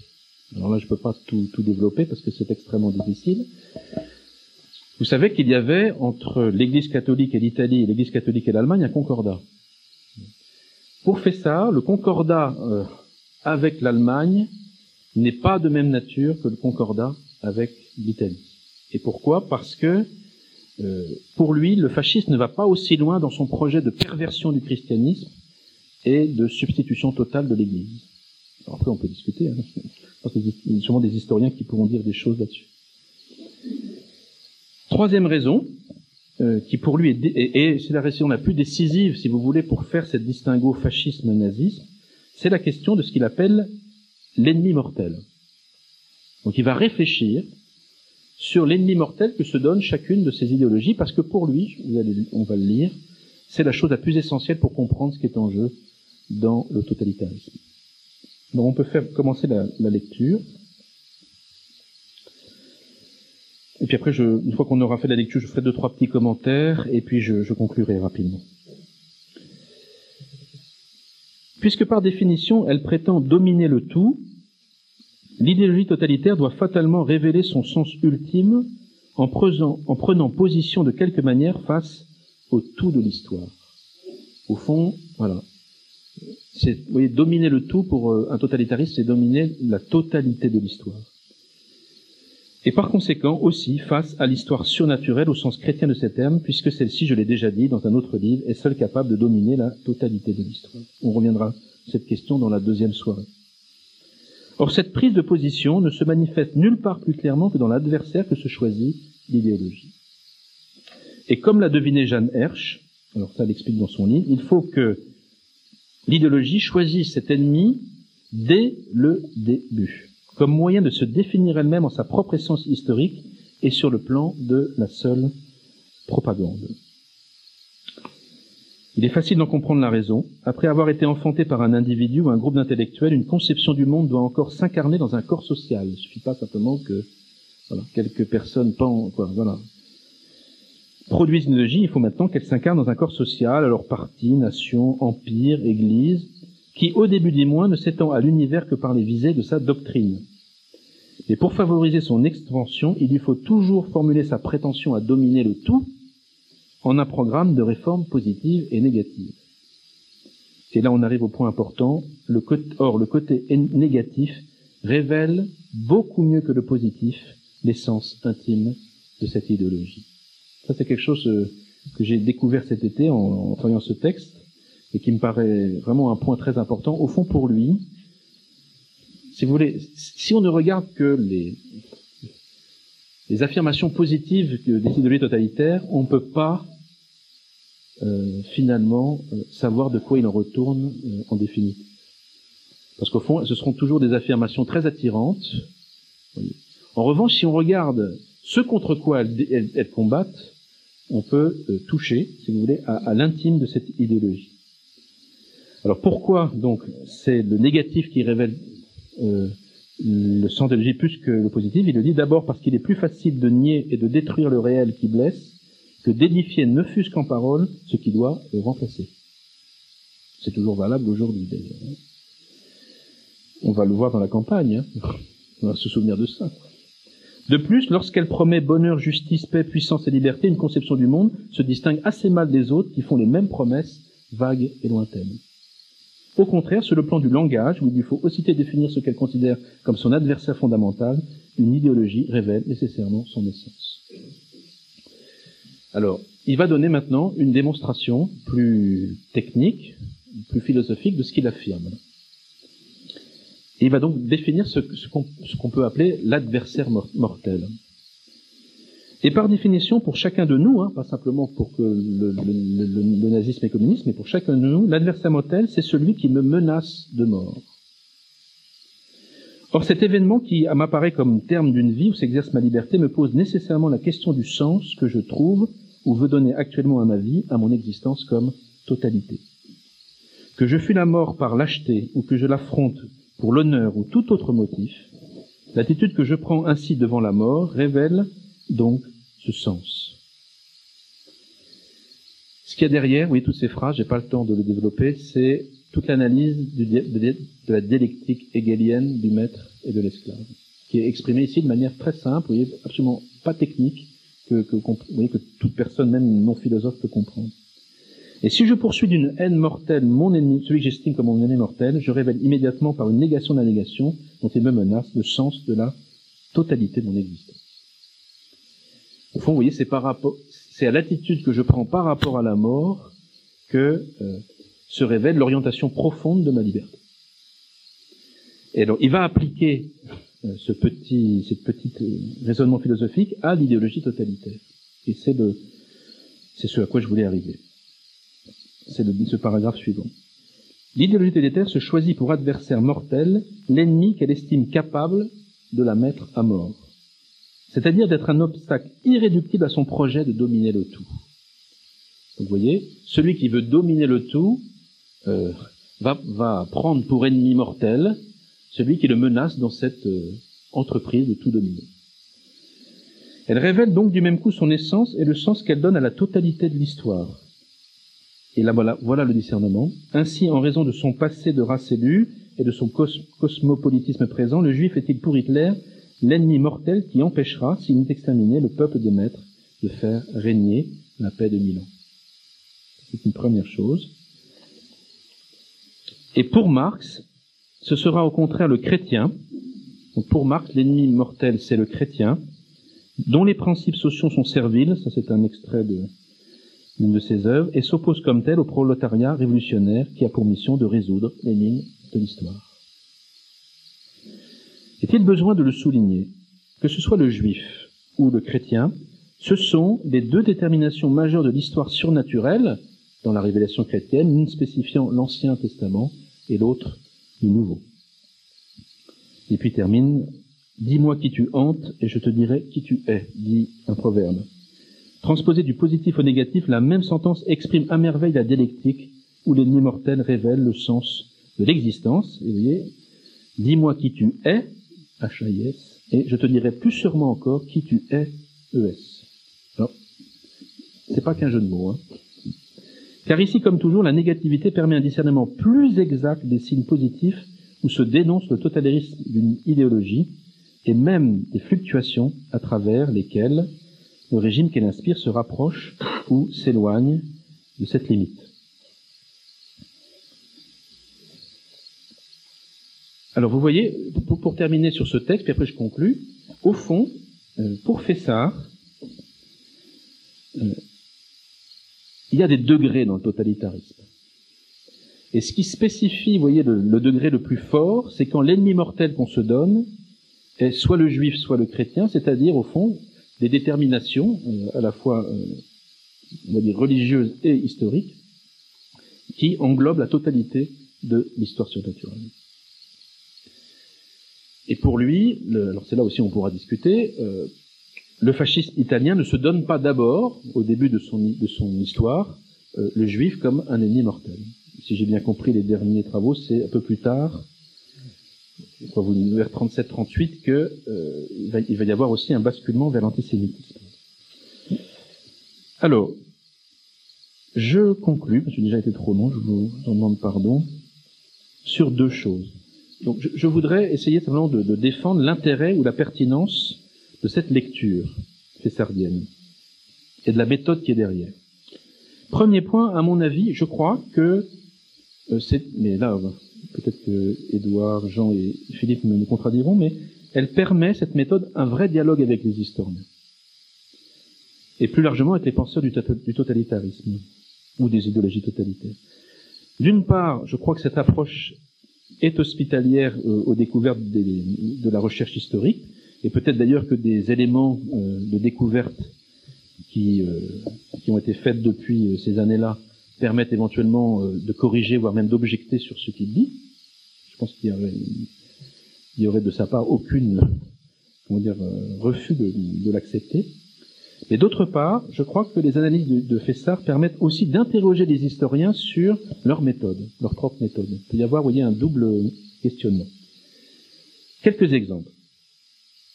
Vous savez que parmi les historiens et des penseurs, certains refusent, comme ça nous a été dit encore catégoriquement, la moindre, la moindre comparaison possible entre nazisme et communisme. Et un des arguments qui est souvent utilisé, c'est le fait justement de l'antisémitisme, qui, est central dans le nazisme et qui ne l'est pas, qui n'est pas central euh, dans le, communisme. Alors, la question, c'est, elle rebondit, mais c'est alors pourquoi ensuite attribuer à l'antisémitisme nazi une singularité absolue? Pourquoi pas? Mais dans ces cas-là, pourquoi ne pas attribuer aussi une singularité euh, ou, la même valeur discriminante à l'antichristianisme? D'autres religions séculières comme le communisme Pourquoi il y a, une, place euh, toute spéciale faite à l'antisémitisme? Ma question n'est pas du tout polémique, hein. elle cherche à comprendre les raisons d'une option.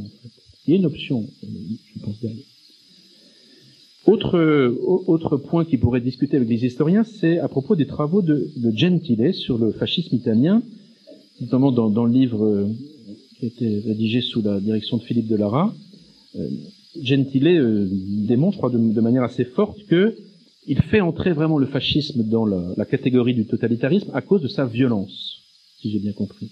Et sa violence dès le début. Dès le début de, de l'aventure mussolinienne, la violence est au cœur des choses. Et eh bien pourquoi pas? Mais de nouveau, pourquoi une importance si forte à ce critère de la violence?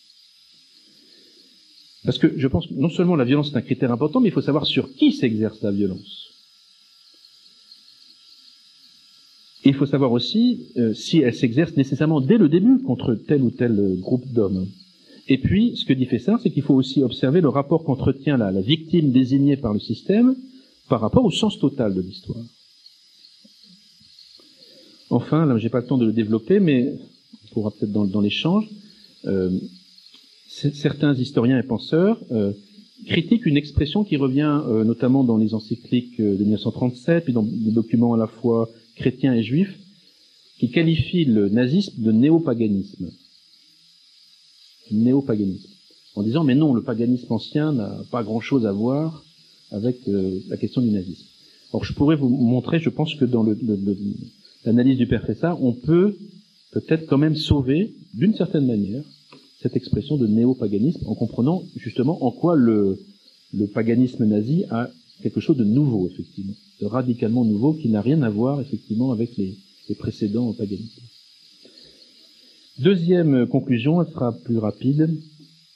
Vous avez dû remarquer que dans les textes, euh, Fessard met des majuscules au mot libéralisme, communisme, nazisme. Il met des majuscules.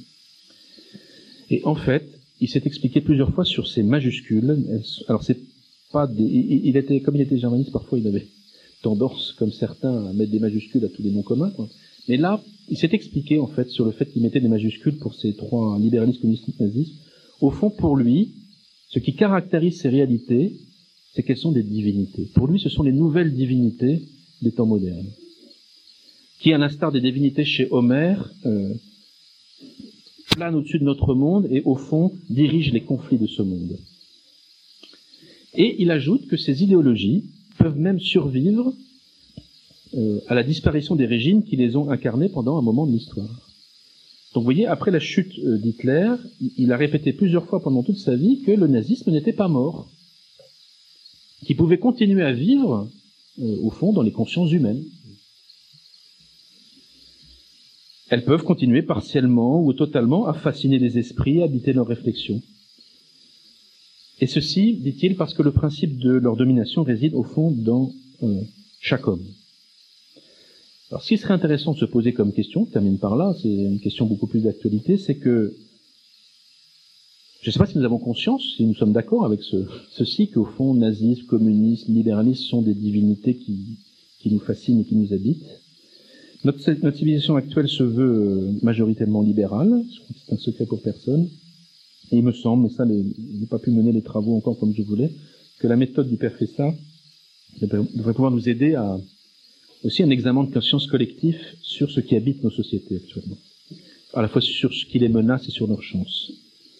Mais je, je pense que nous pouvons retenir en tout cas de, de cette analyse que l'insuffisance profonde du libéralisme, c'est son indétermination. C'est qu'au fond, elle, elle, se refuse à indiquer à la liberté une finalité euh, concrète. Oui, elle refuse de proposer une figure concrète de, de son idéal. Et je pense que c'est une fragilité très profonde de l'anthropologie libérale. Et, et, voilà. Et que je ne serais pas surpris qu'il y ait des mouvements dans l'histoire qui cherchent, eux, à rebasculer du côté de euh, l'exigence d'incarnation. Sous quelle forme, je n'en sais rien. Mais le, la conscience humaine ne peut pas rester comme ça, dans une telle indétermination. Pardon d'avoir été trop long. Je passe la, Parole à Édouard Husson que j'avais présenté en son absence. Merci d'être là. Je vous remercie. Je ne sais pas euh, si je suis capable de parler après deux éminents spécialistes du Père Fessard, surtout que je vais, je vais divaguer, je vais parler d'autre chose, je vais parler du totalitarisme, euh, je vais puisque c'est un peu mon rôle, sans être l'avocat du diable, de critiquer le père Fessard, euh, tout en disant, en commençant, euh, l'immense admiration que, j'ai pour lui. D'abord, je, vous renvoie aux, aux travaux de, de, Jean Chaunu. Relire le père Fessard, c'est se rappeler que euh, il y a eu euh, toute une génération de chrétiens, d'intellectuels chrétiens, qui ont été très tôt les plus lucides sur la réalité du national-socialisme et du communisme aussi, mais c'était plus facile de dénoncer le communisme que de dénoncer le national-socialisme dans les années 30. Et je ne reviens pas sur euh, ce qu'a dit euh, sur la lucidité, la réaction extrêmement juste, instinctive et, et intellectuelle à la fois du Père Fessard, et Dieu sait qu'il y a eu des intellectuels pour se fourvoyer à Nuremberg, pour être fascinés par la mystique du groupe. Donc effectivement, je crois que là, euh, si l'on reprend l'expression de discernement des esprits, euh, Père Fessard est admirable, absolument admirable.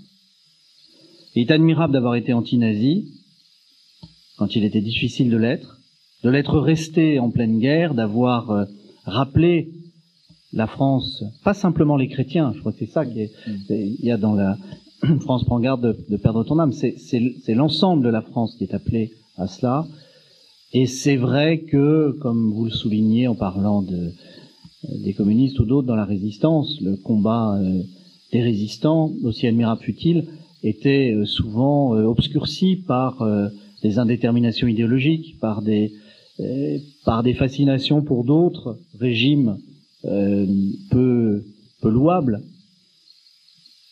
On peut effectivement euh, se dire que le réel triomphait, l'incarnation, pour reprendre l'expression que vous utilisiez tout à l'heure, triomphait, puisque, comme le dit De Gaulle euh, au début d'un chapitre de ses mémoires, avant de philosopher, il fallait vivre. Et vivre, c'était d'abord lutter contre le national-socialisme. Père Fessard est admirable d'avoir été anticommuniste, si l'expression a un sens, dans les années 45, 46, 47, comme vous l'avez dit, au moment où euh, le régime euh, stalinien pouvait bénéficier d'une aura, et en même temps ça se comprend bien, euh, il y avait 13 millions de soldats soviétiques qui étaient tombés pour abattre euh, la bête immonde. Et d'ailleurs, ce qui est intéressant, c'est que Staline n'a jamais donné ces chiffres-là. Staline parlait de 9 millions de morts soviétiques parce qu'il fallait dissimuler le fait qu'il euh, avait au départ euh, mal préparé son pays à la, à la guerre, qu'il avait pensé pouvoir repousser l'attaque nazie, qu'il avait été pris par surprise et que les premiers mois avaient été véritablement catastrophiques. La déstalinisation nous a donné un chiffre déjà plus exact, puisqu'on a parlé de 20 millions de morts, c'est sous Khrouchtchev, et aujourd'hui, les historiens, russes, ukrainiens, biélorusses, sont d'accord sur une chose, quelle que soit leur opinion sur l'impérialisme de la Grande Russie, c'est qu'il y a eu 27 millions de morts, entre 25 et 27.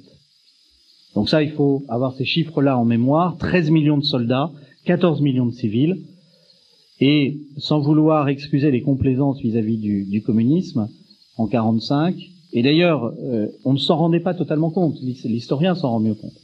Il ne faut jamais oublier, pour replacer les choses en perspective, que en attaquant l'Union soviétique le 22 juin 1941, en lui faisant la guerre pendant quatre ans, Hitler, les nazis, la Wehrmacht, ont causé autant de morts que la Première Guerre mondiale, Lénine et Staline réunis sur le territoire soviétique. Donc ça, c'est quelque chose dont il faut toujours se souvenir. Mais il n'empêche qu'il était tout à fait admirable de savoir discerner, en 1946, avant même le début de la guerre froide, entre l'idéologie communiste et, comme le disait le, le, papy 12, les souffrances des peuples de l'Union soviétique. Vous savez que euh, début euh, euh, janvier 1942, des catholiques américains qui s'interrogent, des évêques surtout, euh, font passer un message à Pidouze en lui demandant si on peut légitimement être euh, avec le gouvernement américain dans une guerre contre euh, euh, l'Allemagne nazie aux côtés de l'Union soviétique. Et Pie XII, combattant intransigeant s'il en fut de, du totalitarisme soviétique, fait répondre par le cardinal Malionnet, il y a deux choses à différencier. Il y a le totalitarisme, enfin l'idéologie euh, athée euh, communiste, et il y a les souffrances des peuples confrontés à, un déluge de barbarie. Donc vous voyez, c'est, on est là sur, sur une, une crête extrêmement euh, ténue. il était difficile, et c'est la, la grandeur d'un certain nombre de penseurs chrétiens de l'immédiate après-guerre, d'avoir été capable, tout en ayant été des anti-nazis intransigeants, de dire euh, que le communisme n'était pas l'horizon indépassable euh, de ce temps. Alors, euh, à partir de là, il y a énormément de, questions que, que, vous avez que vous avez posées. J'insisterai sur un point, c'est qu'effectivement, aujourd'hui, il est très facile d'utiliser le concept de totalitarisme.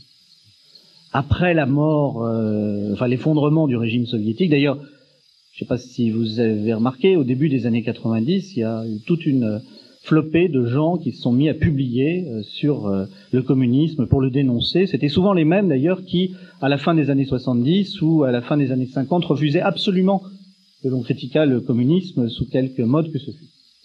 Donc, je pense que c'est ça la, la, grandeur historique du père Fessard, c'est d'avoir été anti-nazi au moment où il le fallait et anticommuniste au moment où il le fallait.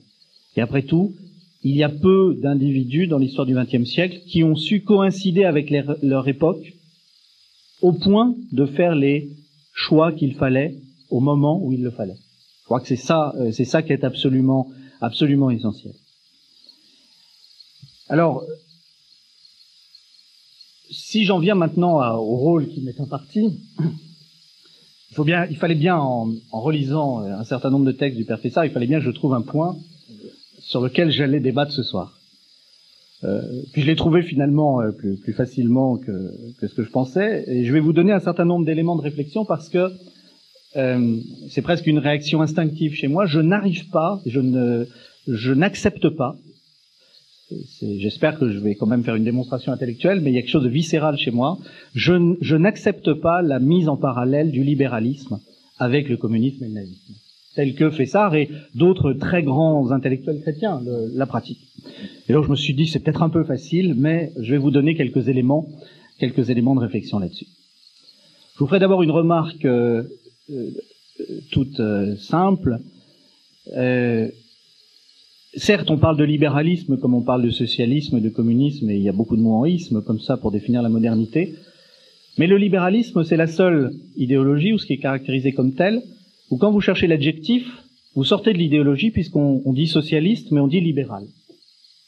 Donc, je laisse au libéralisme la capacité à être un peu plus dans le réel euh, que les autres grands mouvements euh, de la modernité. Mais c'est pas c'est pas l'essentiel. L'essentiel, c'est que je pense qu'il y a chez Fessard, comme chez beaucoup d'autres, et en même temps, ça peut se comprendre pour des raisons historiques, l'antichristianisme d'une partie des mouvements libéraux du, du 19e siècle. Je vais y revenir. Je crois qu'il y a une confusion qui est fréquemment faite entre libéralisme et individualisme.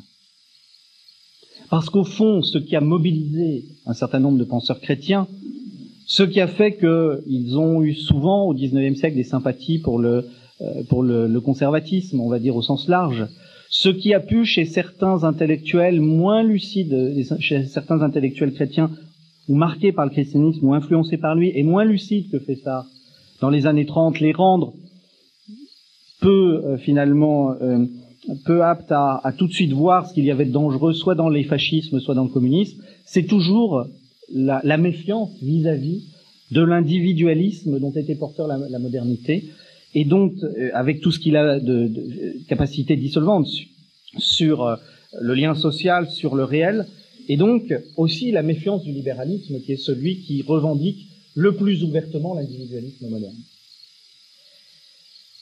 En fait, euh, et là c'est une des, des, critiques aussi qu'on pourrait faire euh, comme, comme historien, euh, on, on, se dit, ce qu'on regrette chez, chez Fessard, c'est que la pensée ne soit pas plus historique.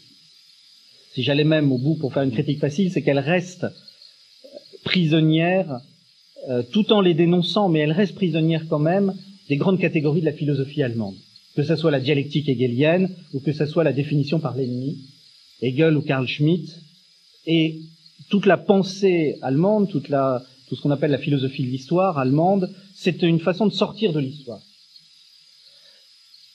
Or, euh, si vous réfléchissez au, moment des totalitarismes, euh, c'est finalement un moment de la crise de la modernité provoquée par euh, l'introduction de l'individualisme dans des sociétés particulières.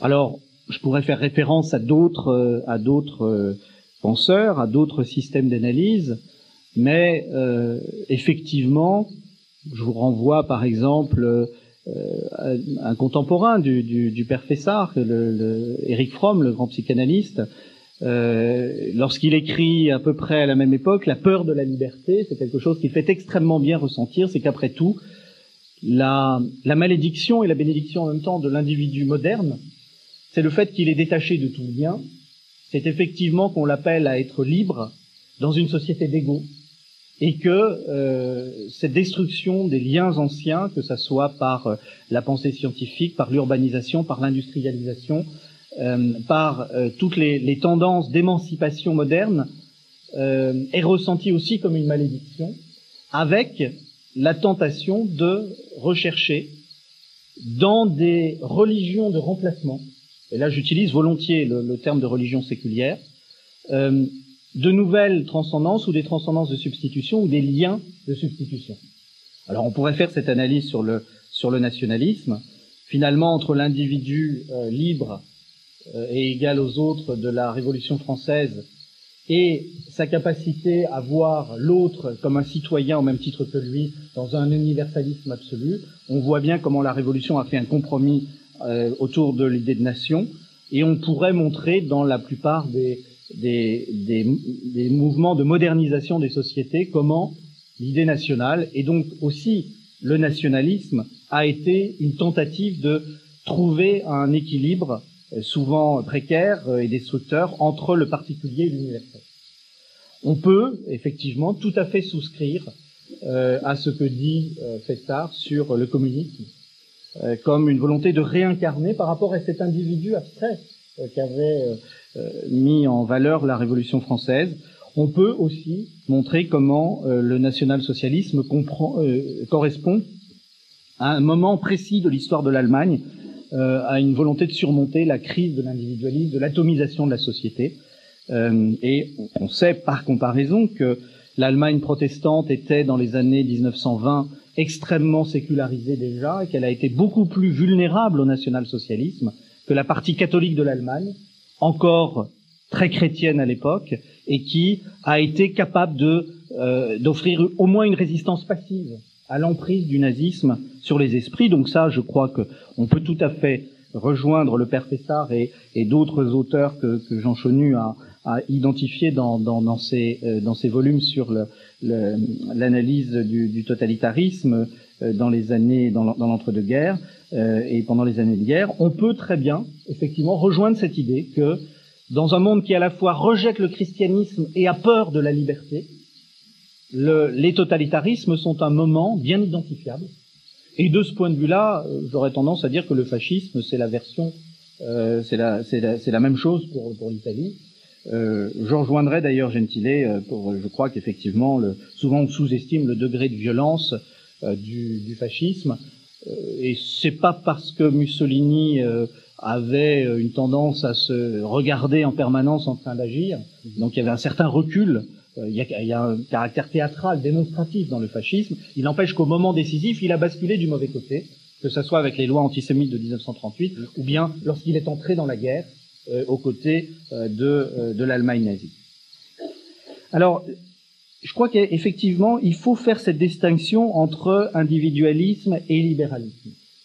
Le libéralisme, avec toutes les limites qu'on peut lui trouver, euh, c'est malgré tout une tentative d'organiser, euh, en respectant l'individualisme, la société moderne. Et euh, de ce point de vue-là, euh, surtout, on pourrait dire, peut-on parler d'un libéralisme? C'est la faiblesse de, de, des analyses du type de celle de, Fessard, parce que quand on lit bien ces textes, c'est essentiellement la Révolution française qu'il a en tête. Euh, L'antichristianisme de la Révolution française euh, ne fait pas de doute. Il a survécu euh, jusque sous la Troisième République euh, et euh, plus tard. Mais si vous prenez le modèle, le modèle britannique ou le modèle américain, on voit bien la capacité du libéralisme, on va dire pour aller vite, je suis extrêmement sommaire, à préserver un rôle du christianisme dans les sociétés modernes. D'ailleurs, aujourd'hui, euh, je rentre pas dans des considérations précises sur euh, la politique des États-Unis d'aujourd'hui, mais enfin, on voit bien qu'une des, des raisons pour lesquelles souvent les Européens sont hérissés par euh, les États-Unis, par les Américains, c'est parce que les Américains restent un peuple en partie profondément religieux et euh, profondément chrétien, et le revendiquant en tant que tel. Alors ça peut ensuite conduire à des dérives, hein, tout, ce, tout ce que, on peut dire tout ce que vous voulez, mais en revanche, je ne pense pas qu'on puisse dire que le libéralisme est toujours antichrétien, et je ne pense pas qu'on puisse dire le libéralisme avec un grand L, comme le fait euh, Fessard, parce que je pense que ce qui caractérise plus que d'autres mouvements idéologiques, mouvances idéologiques, euh, la pensée, euh, la pensée libérale, c'est l'extrême diversité euh, de ces auteurs. Mais pour avancer, euh, si vous voulez, euh, je vous donnerai euh, trois auteurs que je classe parmi les, parmi les, les libéraux euh, et euh, qui, je crois, empêchent la généralisation telle que la pratique, la pratique fait ça. prenons prenons d'abord celui que souvent on présente à faux parce qu'on ne l'a pas lu comme un contre-révolutionnaire, qui est Edmund Burke, qui est en fait un grand libéral. Burke est un grand libéral et il montre qu'à l'époque de la Révolution française, on peut être libéral et réaliste au sens aristotélicien du terme, au sens de la philosophie médiévale, refuser les grandes entités abstraites et pourtant défendre absolument les droits de l'individu, la liberté de conscience euh, et euh, la capacité des individus à s'organiser pacifiquement dans une société dont le parlementarisme est le mécanisme de régulation. Ça, si vous, si vous voyez dans un livre euh, Burke classé parmi les contre-révolutionnaires, vous pouvez tout de suite fermer le livre ou aller le revendre chez Gibert. Euh, c'est un contresens. Burke est un très grand penseur. Il s'appelle il un old Whig, un vieux libéral. Son idéal, c'est la révolution, euh, la glorieuse révolution euh, anglaise. Et euh, c'est effectivement à la fin du XVIIe siècle que, que sont définitivement euh, codifier tous les principes qui fondent euh, le libéralisme moderne et qui ont permis à, à, à l'Angleterre libérale, à la Grande-Bretagne de Churchill, de résister avec un instinct très sûr contre le nazisme, euh, sans hésiter. Euh, c'est avec l'habeas corpus définitivement formalisé, avec l'invention euh, du capitalisme monétaire, etc., etc., on pourrait, on pourrait développer. Je vous donne un, un, deuxième exemple pour rester chez les Britanniques, c'est Lord Acton. Lorsqu'il y a assimilation euh, entre le libéralisme et le nationalisme ou d'autres idéologies, telles que, là je caricature un peu la pensée de César, on ne peut pas imaginer plus antinationaliste que ce grand libéral qu'est Lord Acton.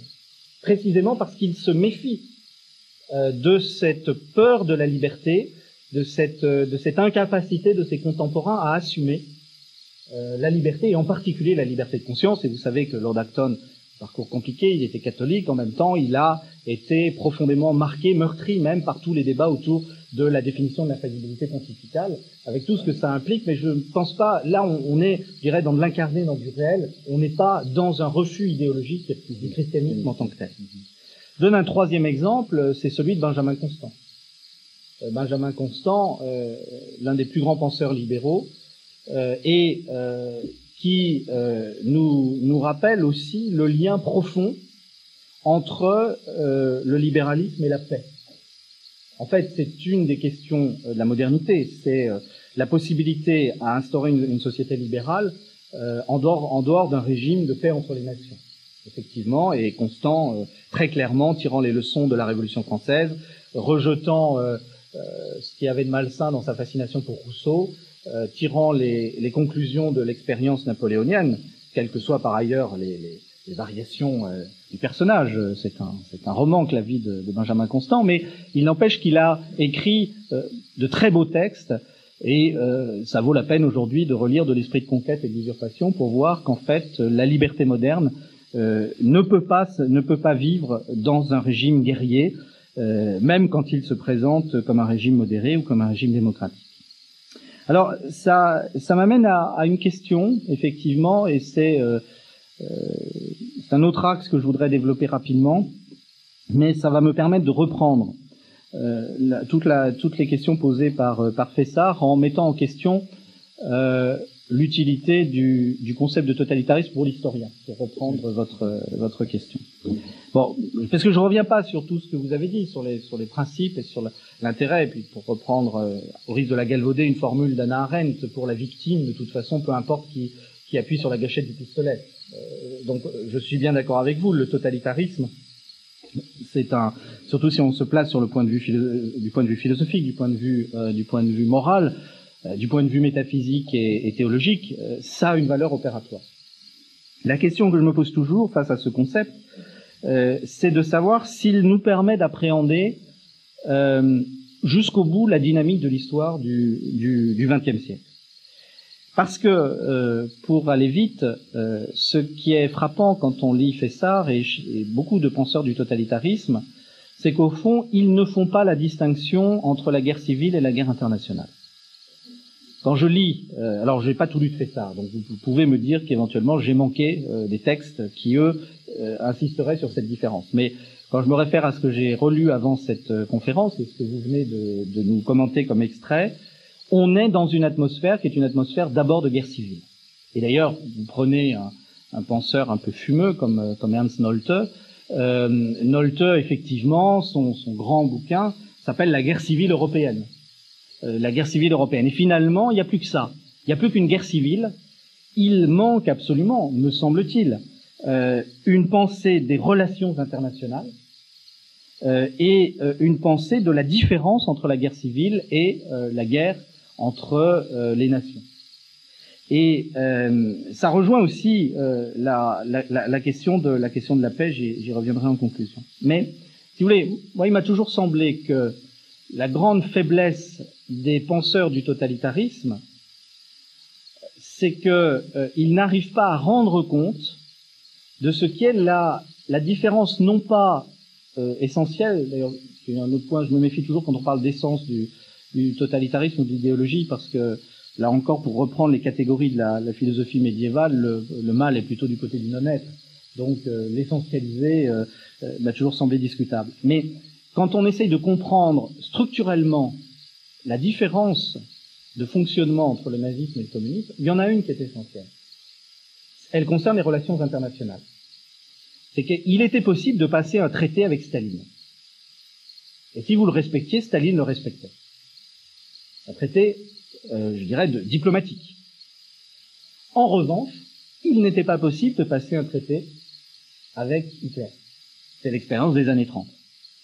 Et ça, c'est un point absolument fondamental parce que ça a des conséquences pratiques ensuite pour les choix politiques au milieu du XXe siècle. Après tout, la grandeur de Churchill, de De Gaulle et de quelques autres, c'est d'avoir compris qu'avec l'Allemagne nazie, on ne pouvait pas faire de compromis. Mais, comme le dit, je reviens à cette phrase qui ouvre le chapitre des mémoires de guerre sur le déclenchement de la guerre germano-soviétique, De Gaulle dit très bien, on pouvait s'interroger sur le, régime soviétique. Mais avant de philosopher, il fallait vivre. Et avant de philosopher, il fallait vivre, ça veut dire aussi, on avait une question qui était une question euh, classique des relations internationales, qui était de savoir où était la, la, bonne alliance. Mais quand vous euh, reprenez ce problème, vous vous rendez me rends compte que les plus lucides sur le nazisme, comme euh, le père Fessard, euh, vont à la fois vous dire, il y a, c'est la même chose, nazisme et communisme, mais effectivement, du point de vue de, des valeurs, de la, euh, de l'absolu, c'est la même chose. Euh, mais les, si vous voulez euh, ne pas tenir compte de la différence sur le plan pratique, c'est tomber dans le piège tendu par les totalitarismes qui veulent occuper absolument tout le champ de l'activité humaine. Le meilleur moyen de sortir du piège du totalitarisme, c'était d'être capable de faire la distinction entre un régime qui était capable de se stabiliser du point de vue des relations internationales et un régime qui en était incapable, puisque la raison d'être de son totalitarisme, c'était la guerre raciste euh, et impérialiste, et la guerre antisémite. Donc là, on a, on a je crois, une, énorme différence. Pourquoi est-ce que j'en parle? Parce que quand vous regardez l'histoire de l'Europe après la, la Deuxième Guerre mondiale, l'histoire des années de guerre froide, quelle a été l'intuition profonde et pratique d'un certain nombre d'individus qui souvent euh, n'avaient aucune illusion sur le communisme, voire le détestaient franchement? Euh, pensez, euh, pensez à De Gaulle, pensez à, Brandt qui avait failli être assassiné par des staliniens lorsqu'il était en Espagne pendant la guerre civile. pensez à Margaret Thatcher qui est la première à voir que Gorbatchev a du potentiel. Si vous prenez trois individus au parcours aussi différents, vous verrez que les trois sont réunis par une idée, c'est que le meilleur moyen d'en finir avec le communisme, c'est de lui laisser la stabilisation des relations internationales pour que le, régime communiste soit emporté par ses contradictions internes. Si je reviens à tout ce que j'ai dit euh, depuis le début, il est évident que ce qui a énormément revigoré le stalinisme, c'est l'attaque hitlérienne, puisqu'elle elle a permis, elle a relégitimé un, régime qui était de moins en moins légitime, y compris à l'intérieur. Euh, du point de vue, euh, du point de vue de l'histoire du XXe siècle, il nous reste, et là peut-être que je reviens un peu à la philosophie de l'histoire, il nous reste à penser cette extraordinaire capacité des Européens qui avaient vécu au moins la Deuxième Guerre mondiale, quelquefois les deux guerres mondiales, à surmonter leur peur du totalitarisme et à être capables de faire le pari qu'un communisme stabilisé, et c'était possible par les relations internationales, voire les accords d'Helsinki en 75. C'était un communisme que qu'on confrontait à ses propres contradictions et qui, si on le prenait d'ailleurs, parce que le communisme souvent prenait la paix et accusait le capitalisme de vouloir faire la guerre, si on le prenait à son propre piège, eh bien, ce régime-là était capable de s'autodissoudre. Et c'est bien ce qui s'est passé, finalement. Alors, je fais pas, je fais pas euh, une lecture euh, tout à fait immanente de l'histoire en, en, en, faisant de, de, de, de nécessité vertu, euh, je crois que c'est un, un mouvement profond. Un, il a été pensé par un certain nombre euh, d'individus. Et je crois que ça rejoint la question fondamentale aussi, euh, qui, qui, a été posée par Raymond Aron, euh, et que lui-même, je pense, sentait instinctivement, et au-delà des, des, comparaisons qu'il fait souvent, je pense que c'est un point qu'il souligne utilement, c'est le fait que, euh, on, par exemple, dans Guerre et paix entre les nations, c'est le fait que le, le, le, nazisme, on ne pouvait pas traiter avec le nazisme, alors qu'avec le communisme, au moins, la question est ouverte, euh, du point de vue des relations internationales. Je crois que ça nous ramène à la question fondamentale, qui est celle euh, de la question euh, de la paix.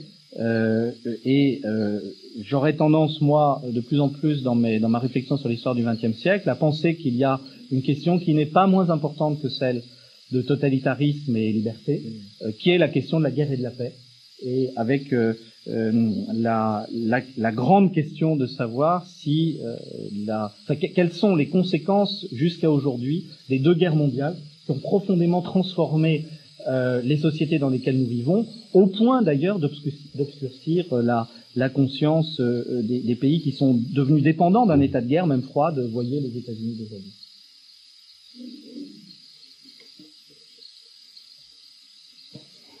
Bon, merci beaucoup. Je sais pas si Jean vous Oui, moi, je, quelques petites réactions quand même.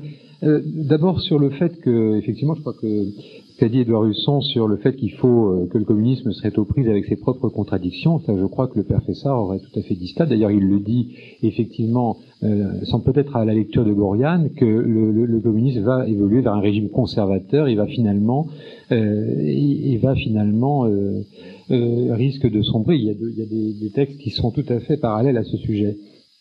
Alors, en ce qui concerne euh, justement l'essence, le, enfin l'idée d'une abstraction totalitaire, enfin l'idée d'approcher le concept de totalitarisme comme abstraction, je crois que Fessard aussi de ce point de vue-là, euh, du moins euh, c'est effectivement ce qu'on avait dit tout à l'heure, c'est que il ne part pas du totalitarisme en soi.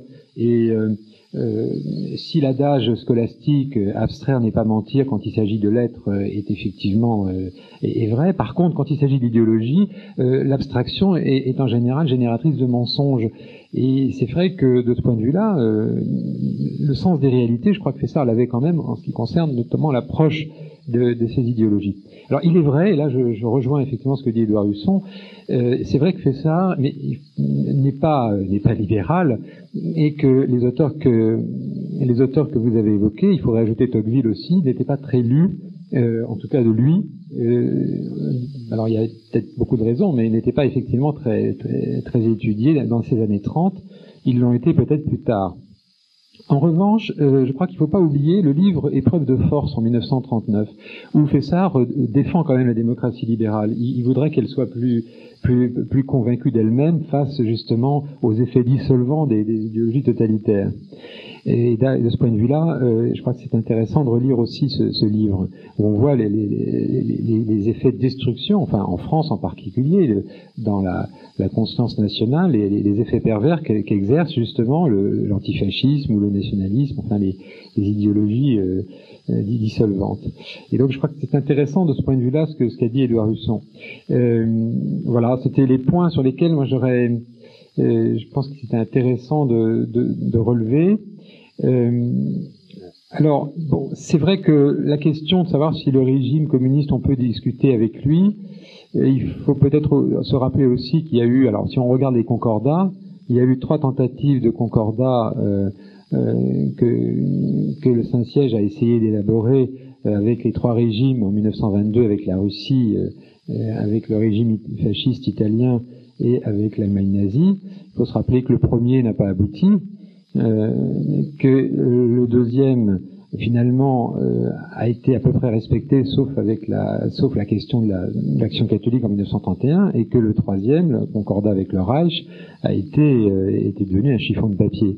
Alors je ne sais pas si ça peut servir pour la question de de notre la question des problèmes de la diplomatie. Quant à la, conférence d'Helsinki que vous avez indiqué, il faut se rappeler quand même que la troisième corbeille d'Helsinki sur les droits de l'homme, ce sont des droits formels et abstraits pour Marx, et que si les soviétiques l'ont publié, euh, c'était justement parce qu'ils pensaient que c'était inoffensif, sans quoi ils ont eu tort, puisque les dissidents s'en sont servis et l'ont utilisé. Mais je crois que c'était important de le rappeler aussi. Alors je, vais aussi répondre à, quelques points que vous avez soulignés à propos du libéralisme, effectivement. Euh, Lorsque j'ai commencé à travailler les travaux du père Fessard à l'EHESS, j'avais comme euh, directeur de DEA Pierre Manon. Alors Pierre Manon, c'est justement un des grands penseurs du libéralisme euh, en France. Et j'ai travaillé aussi avec Marcel Gaucher, et donc très rapidement, en travaillant avec eux, j'ai fait un, un, mémoire de DEA là, de pratiquement 200 pages sur l'utilisation du mot libéralisme chez Fessard, parce qu'on voit bien qu'il y a évidemment pas mal de difficultés. Alors effectivement, euh, le père Fessard appartient à une génération qui a, qui a peu lu les grands maîtres euh, libéraux du 19e siècle notamment, ou même plus, plus anciens, euh, je pense. Il a lu un peu Hobbes, j'ai vu, j'ai trouvé dans ses archives des lectures de Hobbes, de John Locke. Ne, faites pas de Hobbes un libéral, s'il vous plaît. Ah ben, notre ami ah Manon le, le place là-dedans. Chez John Locke, il a lu le traité sur, il y a, tout un traité sur l'entendement, mais euh, ensuite la, la, question politique il l'a pas vu.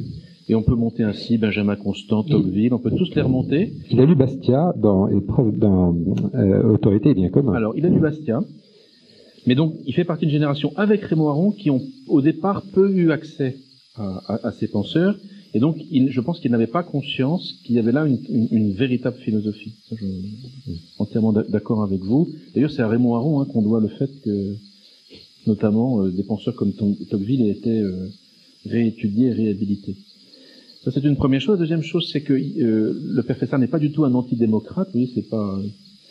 Euh, il, il, est tout à fait à l'aise avec les institutions démocratiques nées de la Révolution française, la représentation parlementaire, les élections. Il est aussi tout à fait à l'aise avec euh, le libéralisme économique, ça ne le dérange pas. Ce, ce qu'il vise, au fond, derrière ce terme, qui est peut-être mal choisi, c'est le rationalisme, ce qu'il appelle le rationalisme libéral. Et il en donne une définition euh, dans le texte que je vous ai proposé, mais plus loin, qu'on n'a pas lu, qui est donc euh, sur la deuxième page, où il dit, comme tel, les mystiques totalitaires sont restés fidèles l'une à l'autre au postulat rationaliste que la Révolution française fit triompher à l'encontre de l'Église. L'homme se suffit à lui-même pour être pleinement homme d'abord et devenir Dieu ensuite. C'est ça, en fait, sa critique. Oui, euh, j'ajoutais juste un détail. Euh, Épreuve de force a été publié chez Blue et Gay, donc une maison euh, démocrate chrétienne, et, et Georges Bidault avait d'ailleurs avait cité son, son, livre dans, dans le journal de l'Aube. Il y a un article de, de Bidault. Intéressant de, de préciser ce, ce lien donc voilà, il faudrait faire toute, toute cette démonstration pour arriver à voir, et que y a, je, je, ne vois très peu chez lui de critique même de l'individualisme, contrairement effectivement à beaucoup de penseurs, qu'au fond l'individualisme ne le, ne le préoccupait pas, mais qu'il n'y a pas chez, lui cette critique dont, vous avez parlé. Par, ailleurs, sur les, est-ce qu'il est prisonnier des catégories de la philosophie allemande, comme la dialectique hegelienne du maître et de l'esclave Alors c'est là où vous voyez le, le temps est-ce qu'il est. Euh, sa méthode de discernement n'emploie pas seulement que la, que la, que la dialectique maîtresse. Il y a aussi d'autres dialectiques chez lui qui sont tirées de la Bible et qui sont tirées euh, aussi de notamment de saint Paul, la dialectique de l'homme et de la femme et celle du païen et du juif. Donc pour être pour aller jusqu'au bout, pour savoir si ou non il est prisonnier des catégories de la philosophie allemande. Ah, ça, c'était de la provoque. Oui, c'est provoque. il faudrait voir ce qu'il a fait avec cette dialectique du païen et du juif. Donc, dans la soirée, dans une semaine, J'essaierai, ce sera périlleux, mais d'essayer de montrer qu'est-ce que c'est que cette dialectique chez saint Paul du païen et du juif selon ça. Et moi, je défends que précisément, il subvertit complètement Hegel de l'intérieur. Il y a beaucoup de chrétiens qui, euh, notamment de la tradition thomiste, qui, qui estiment qu'au fond, Fessard, euh, c'est un affreux hegelien et qu'il est prisonnier de la pensée de Hegel. Or, moi, je suis de ceux qui pensent que, justement, il a fait avec euh, Hegel ce que saint Thomas d'Aquin avait fait avec Aristote, parce qu'il l'a repris et retourné complètement de l'intérieur. Mais ça, pour pouvoir le montrer, euh, j'ai pas pu le faire euh, dans cette soirée. Euh, sur la question euh, guerre civile, guerre internationale, ça c'est vraiment bon. Ce, que je peux dire, je pense que comme, comme Jean Chenu l'a dit, Fessard aurait été tout à fait d'accord, au fond, avec la politique qui a été menée euh, à partir des années 70, de laisser finalement l'Union soviétique se désagréger euh, toute seule.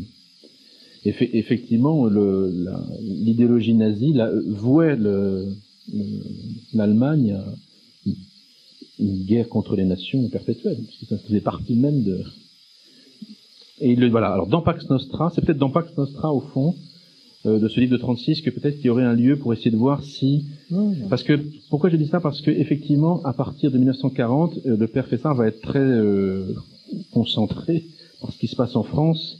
Et au fond il va dire effectivement il va beaucoup parler de la guerre civile à ce moment-là. Et on le trouve ça aussi. des germes de guerre civile que, que mène donc je suis d'accord que si on ne regarde que les textes de cette époque-là, on peut avoir cette impression-là. Je pense en revanche que si on va dans les textes précédents, notamment 36, on trouverait peut-être de quoi essayer d'avancer dans votre dans votre direction. En tout cas, plusieurs fois, euh, dès 36 et jusqu'à la fin de sa vie, il, il était persuadé que le régime soviétique s'effondrerait de l'intérieur. Il n'a pas pu le voir parce qu'il est mort en 78. Mais il, voilà, plusieurs fois, il, pour diverses raisons, et notamment la question nationale lui semblait être une question mm. euh, mais comme il reste euh, 7 minutes, je vais peut-être maintenant. il faudrait qu'un voilà. avec la salle. Un, un, petit temps avec la salle. Il y a des micros qui vont circuler normalement. Posez votre question. Oh, allez-y. Même sans le micro. Levez-vous, allez-y.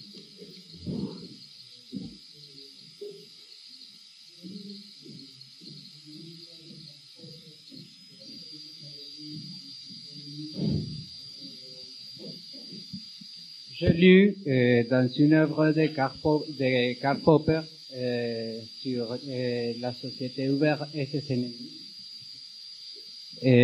Justement, ces critiques qui fait au libéralisme. L'individualisme, c'est le contraire à s'interprète comme un synonyme d'égoïsme. C'est une chose absolument différente. L'individualisme, c'est le contraire du collectivisme et on peut être individualiste et aussi solidaire. Comme ça, je suis d'accord avec la troisième exposition. Mais quand même, maintenant, il y a aussi des critiques à, à l'individualisme et surtout d'un auteur euh, canadien, Charles Taylor. Et je vais savoir quel est votre avis euh, sur ces critiques de cet auteur euh, canadien et catholique aussi. Mais euh, attention, je, moi j'ai utilisé le terme d'individualisme dans un sens extrêmement neutre, comme le marqueur de la modernité et de la et de la crise de la modernité. C'est-à-dire que, si vous voulez, on, pourrait montrer on pourrait montrer, comme l'a fait Louis Dumont par exemple, que le nazisme est un individualisme.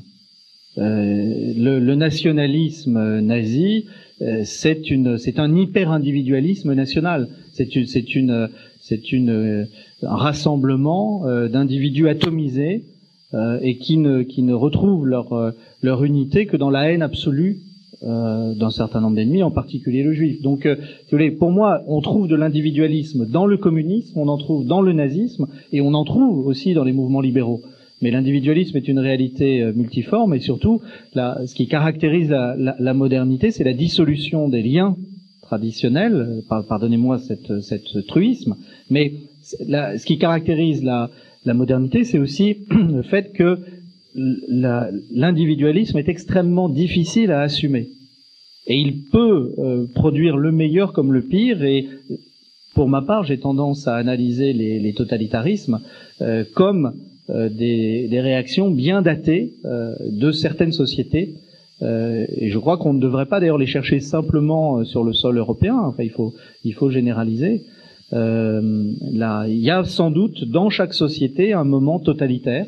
Je pense que la Révolution française, jacobine, représente le moment totalitaire de l'individualisme français. Euh, et on pourrait aller chercher la Chine de Mao, les Khmers rouges, la Révolution iranienne au départ. Je, je crois qu'il faut élargir largement notre notre euh, notion de totalitarisme et surtout l'individualisme. Je le prends comme un terme euh, neutre et descriptif. Ensuite, il y a il y a de l'individualisme positif et négatif, il y en a un qui est neutre, mais ça nous emmènerait trop loin. Philippe, Philippe Delarin. Quelques, remarques. J'étais parti plutôt euh, à cette réunion dans l'esprit de mettre un grain de sel euh, par rapport à votre admiration pour, euh.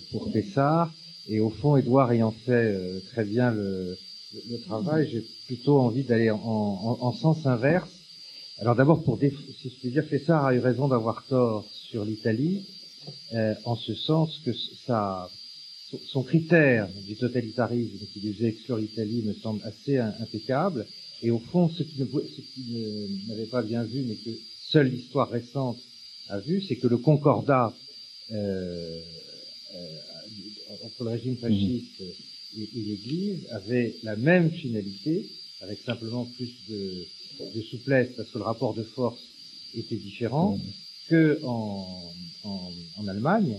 C'est-à-dire que le but final du, régime fasciste était l'éradication culturelle et institutionnelle du christianisme en Italie, exactement comme voulait le faire le, nazisme. Euh, et, d'ailleurs, aussi conscience, il y, a, beaucoup de points sur lesquels le, nazisme est beaucoup plus euh, c'est incontestablement le meilleur élève de la classe totalitaire et, celui qui a la plus grande lucidité sur le même. Tu vois, dans le mot mensonge, me paraît mal s'appeler. Les, nazis ne mentent pas. Euh, ils disent ce qu'ils pensent et ils font ce qu'ils disent, en gros. À la différence du communisme qui est, qui est basé sur le, euh, sur le, le, mensonge. La deuxième chose que je voulais dire, c'est qu'au fond, euh, euh je, dirais, je prends le contre-pied d'Edouard en disant qu'en effet, c'est ça inscrit sa réflexion sur le totalitarisme dans une philosophie d'histoire, mais euh, est-ce que c'est pas une force plutôt qu'une qu'une faiblesse? Par-delà les critiques qu'on peut faire à cette euh, à cette philosophie d'histoire. Et euh, je suis d'accord avec euh, Frédéric, le, le, mot libéralisme est, est, est, sans doute malheureux sous sa plume, mais c'est un terme technique, euh, on va dire, et je dirais que l'anti-libéralisme chrétien, euh, on le verra plus du côté des compagnons de route, qui vont accepter la, la, la main tendue euh, sur la base d'un pacte antilibéral. Le, le traditionnalisme et l'autoritarisme communiste se mariant assez bien avec un certain traditionnalisme euh, catholique. Et donc l'intransigeance par rapport au communisme de César plaide pour son libéralisme avec un petit L. le, le, le, nôtre.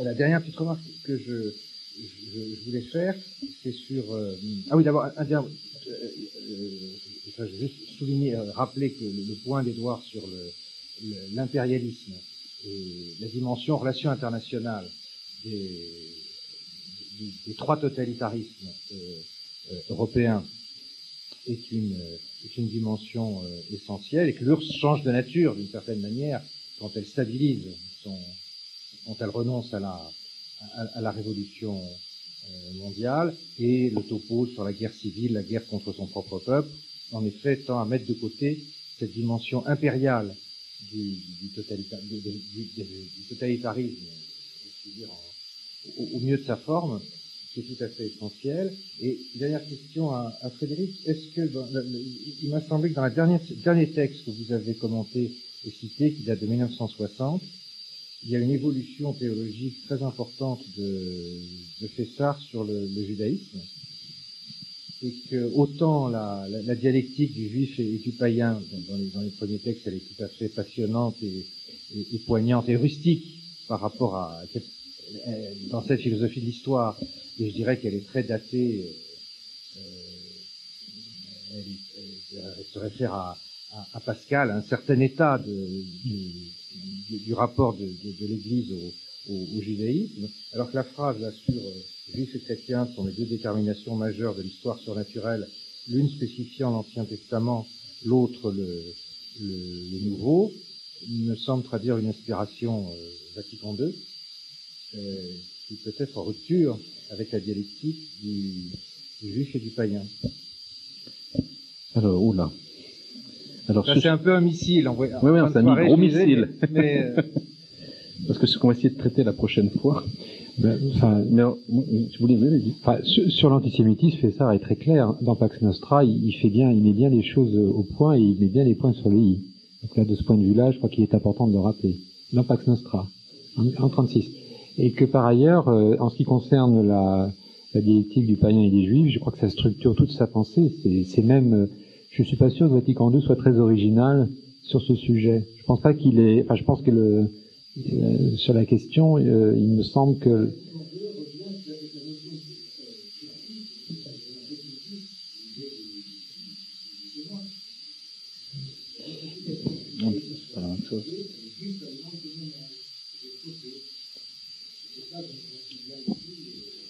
Bienvenue. Ça va peut-être être plus difficile. Peut-être que ce que je peux dire en, en quelques minutes, c'est qu'au fond, je me suis aperçu que cette dialectique du païen et du juif, effectivement, c'est chez lui la dialectique la plus importante et qu'elle l'a accompagné toute sa vie. Et que c'est la plus complexe, en fait. Autant on a pour homme, femme et maître esclave des textes, notamment des années 60, où on sent bien qu'il est arrivé une, une formulation de la dialectique assez aboutie. Autant pour païen juif, euh, je peux citer les travaux du père Michel Salle, qui est le grand disciple du père Fessard encore vivant, rédige depuis euh, une dizaine d'années un, une étude extrêmement complexe et il a, on, en est à plus de 500 pages. Et donc, ça s'aperçoit qu'il a effectivement euh, enrichi et évolué euh, dans sa compréhension du mystère d'Israël. J'en suis persuadé. Et qu'effectivement, en 1957-1960, il arrive notamment euh, avec l'aide de gens comme Jules Isaac, qui l'ont beaucoup critiqué sur Pax Nostra et sur certaines expressions malheureuses. Je, je pense qu'il avance. Euh, voilà. Mais ce que je peux dire aussi, c'est qu'il n'a cessé dans sa vie euh, en fait, beaucoup de ses amis sont juifs, quoi, en fait. Ou agnostiques ou croyants, mais beaucoup de ses interlocuteurs ont été juifs. Donc il avait une fréquentation. Mais il était aussi, dans Pax Nostra, il est aussi euh, tributaire de la connaissance qu'avait l'Église du judaïsme à ce moment-là. Et que... Oui, il avait lu Ben Sirven, le père Ben Sirven. Voilà, ça c'est une bonne référence à cette époque-là. Mais probablement, je pense que là, on pourrait le faire progresser on, on, progressera, je pense, dans une pensée comme ça, en comprenant mieux le rapport entre juifs et chrétiens. Ça, je suis entièrement d'accord avec vous. On pourrait même affiner sa méthode de discernement si on avait une théologie plus juste des rapports Église-Israël, et je pense que les temps actuels nous l'autorisent. Alors, une dernière question, parce que Il y en avait, Madame de... attendait aussi là-bas, je pense qu'on peut Il y avait Madame là-bas, ouais, on, on, va prendre deux, on s'arrête.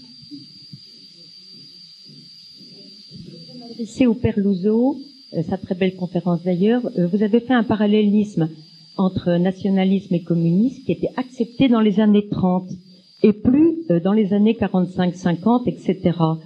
Euh, particulièrement chez les intellectuels et dans le monde ecclésial. Et vous avez cité le père de, Lubac.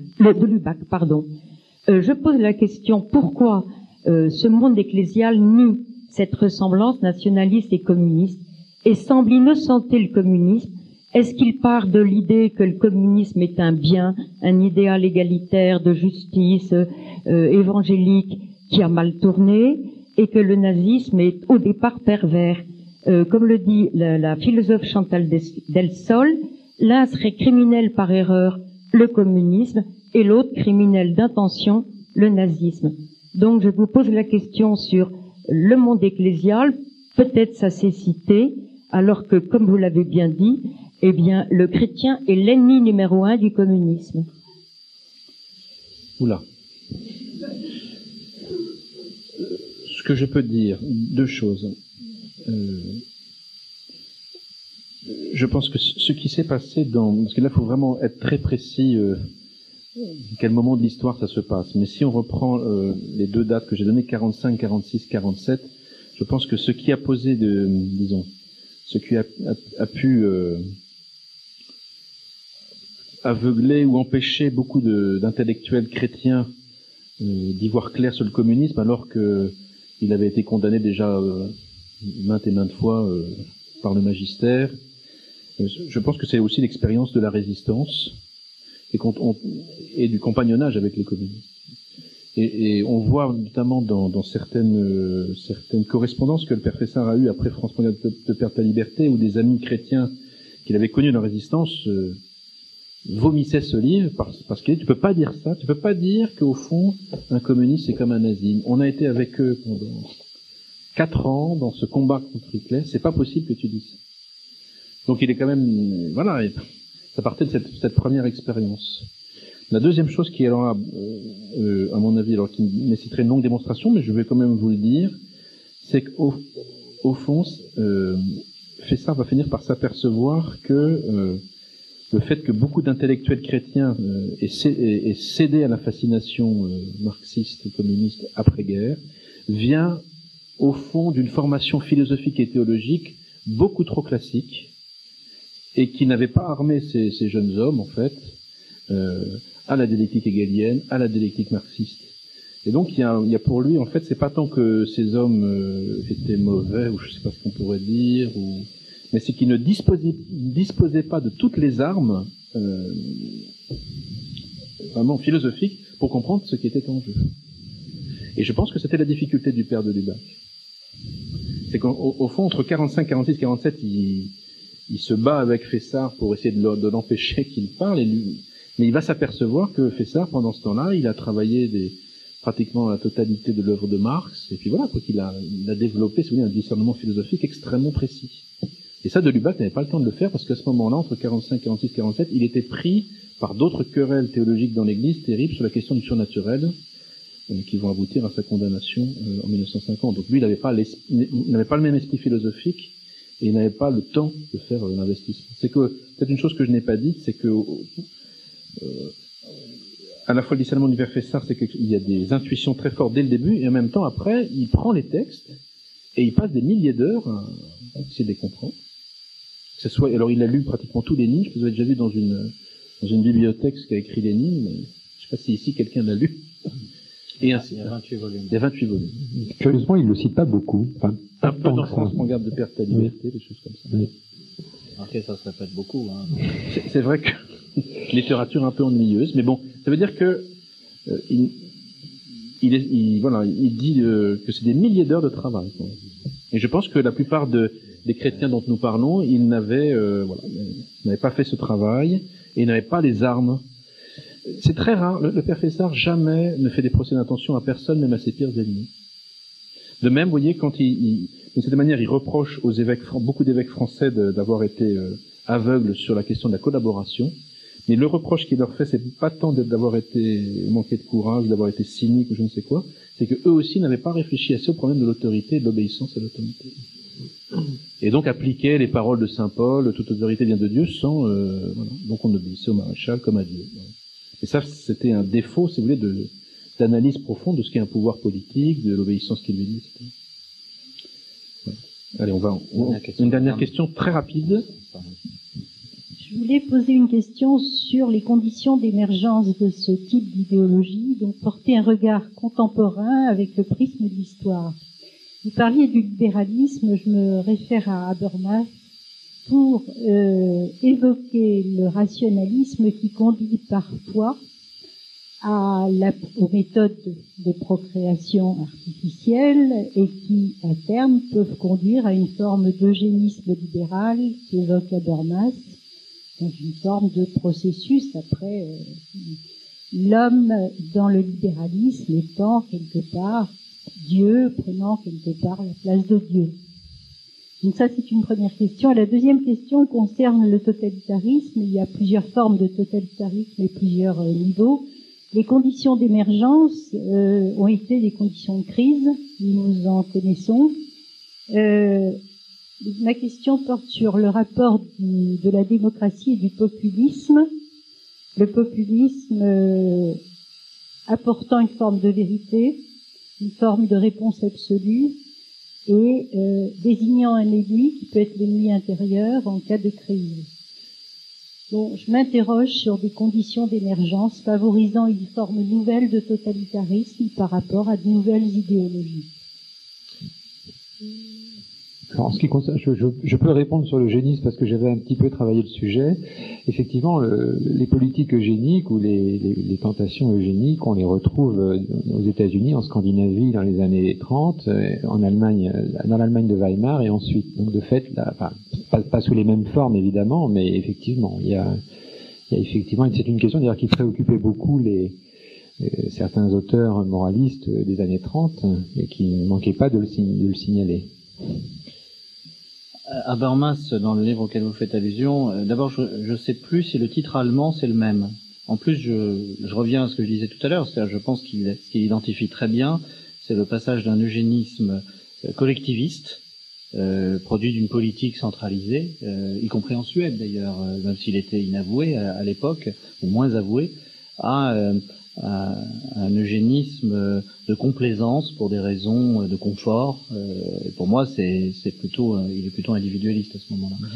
Euh, sur la, la, la, nuance que je mettrais à ce que vous dites sur le rapport entre crise et totalitarisme, c'est vrai que les crises des années 20 et 30 ont nourri le totalitarisme, mais je pense que le, et c'est ce qui fait qu'aujourd'hui on ne voit pas surgir d'ailleurs euh, de nouveaux mouvements totalitaires, je pense que le, la matrice des totalitarismes de la première moitié du XXe siècle, c'est la Première Guerre mondiale.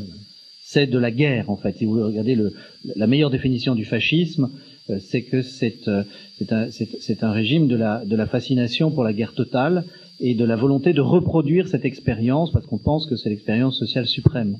Alors, dans le cas de Mussolini, on joue à faire la guerre, euh, ça peut être mal tourné. Dans le cas du, du nazisme, on ne joue plus, on, on veut la revivre. Bon. Euh, et euh, on pourrait dire que le stalinisme est un régime de la guerre civile totalitaire, mais cette guerre civile russe, elle était née précisément de l'effondrement d'une société qui était plus archaïque que les autres sociétés européennes et qui n'avait pas tenu le choc de la guerre, qui, s'était retrouvée en 1917-18 dans un état d'anarchie au sens le plus propre du terme.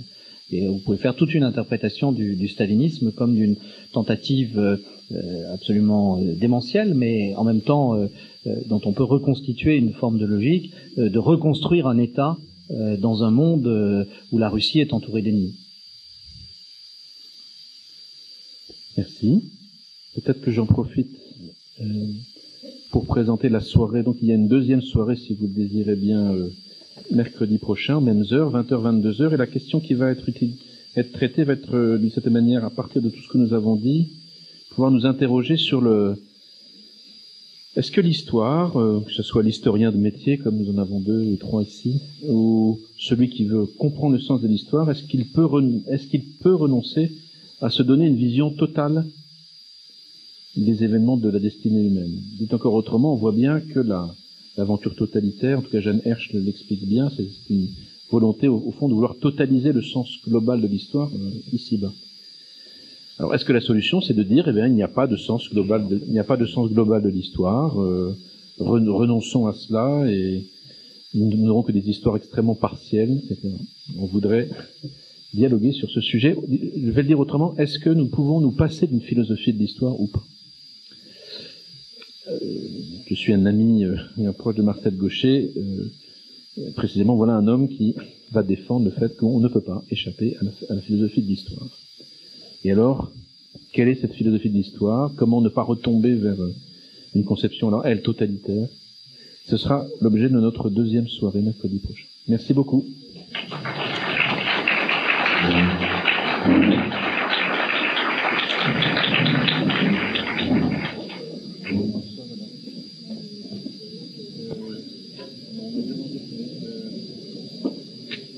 Je crois pas. Attendez. Et celui-là, c'était un exemplaire, il y a des notes dessus.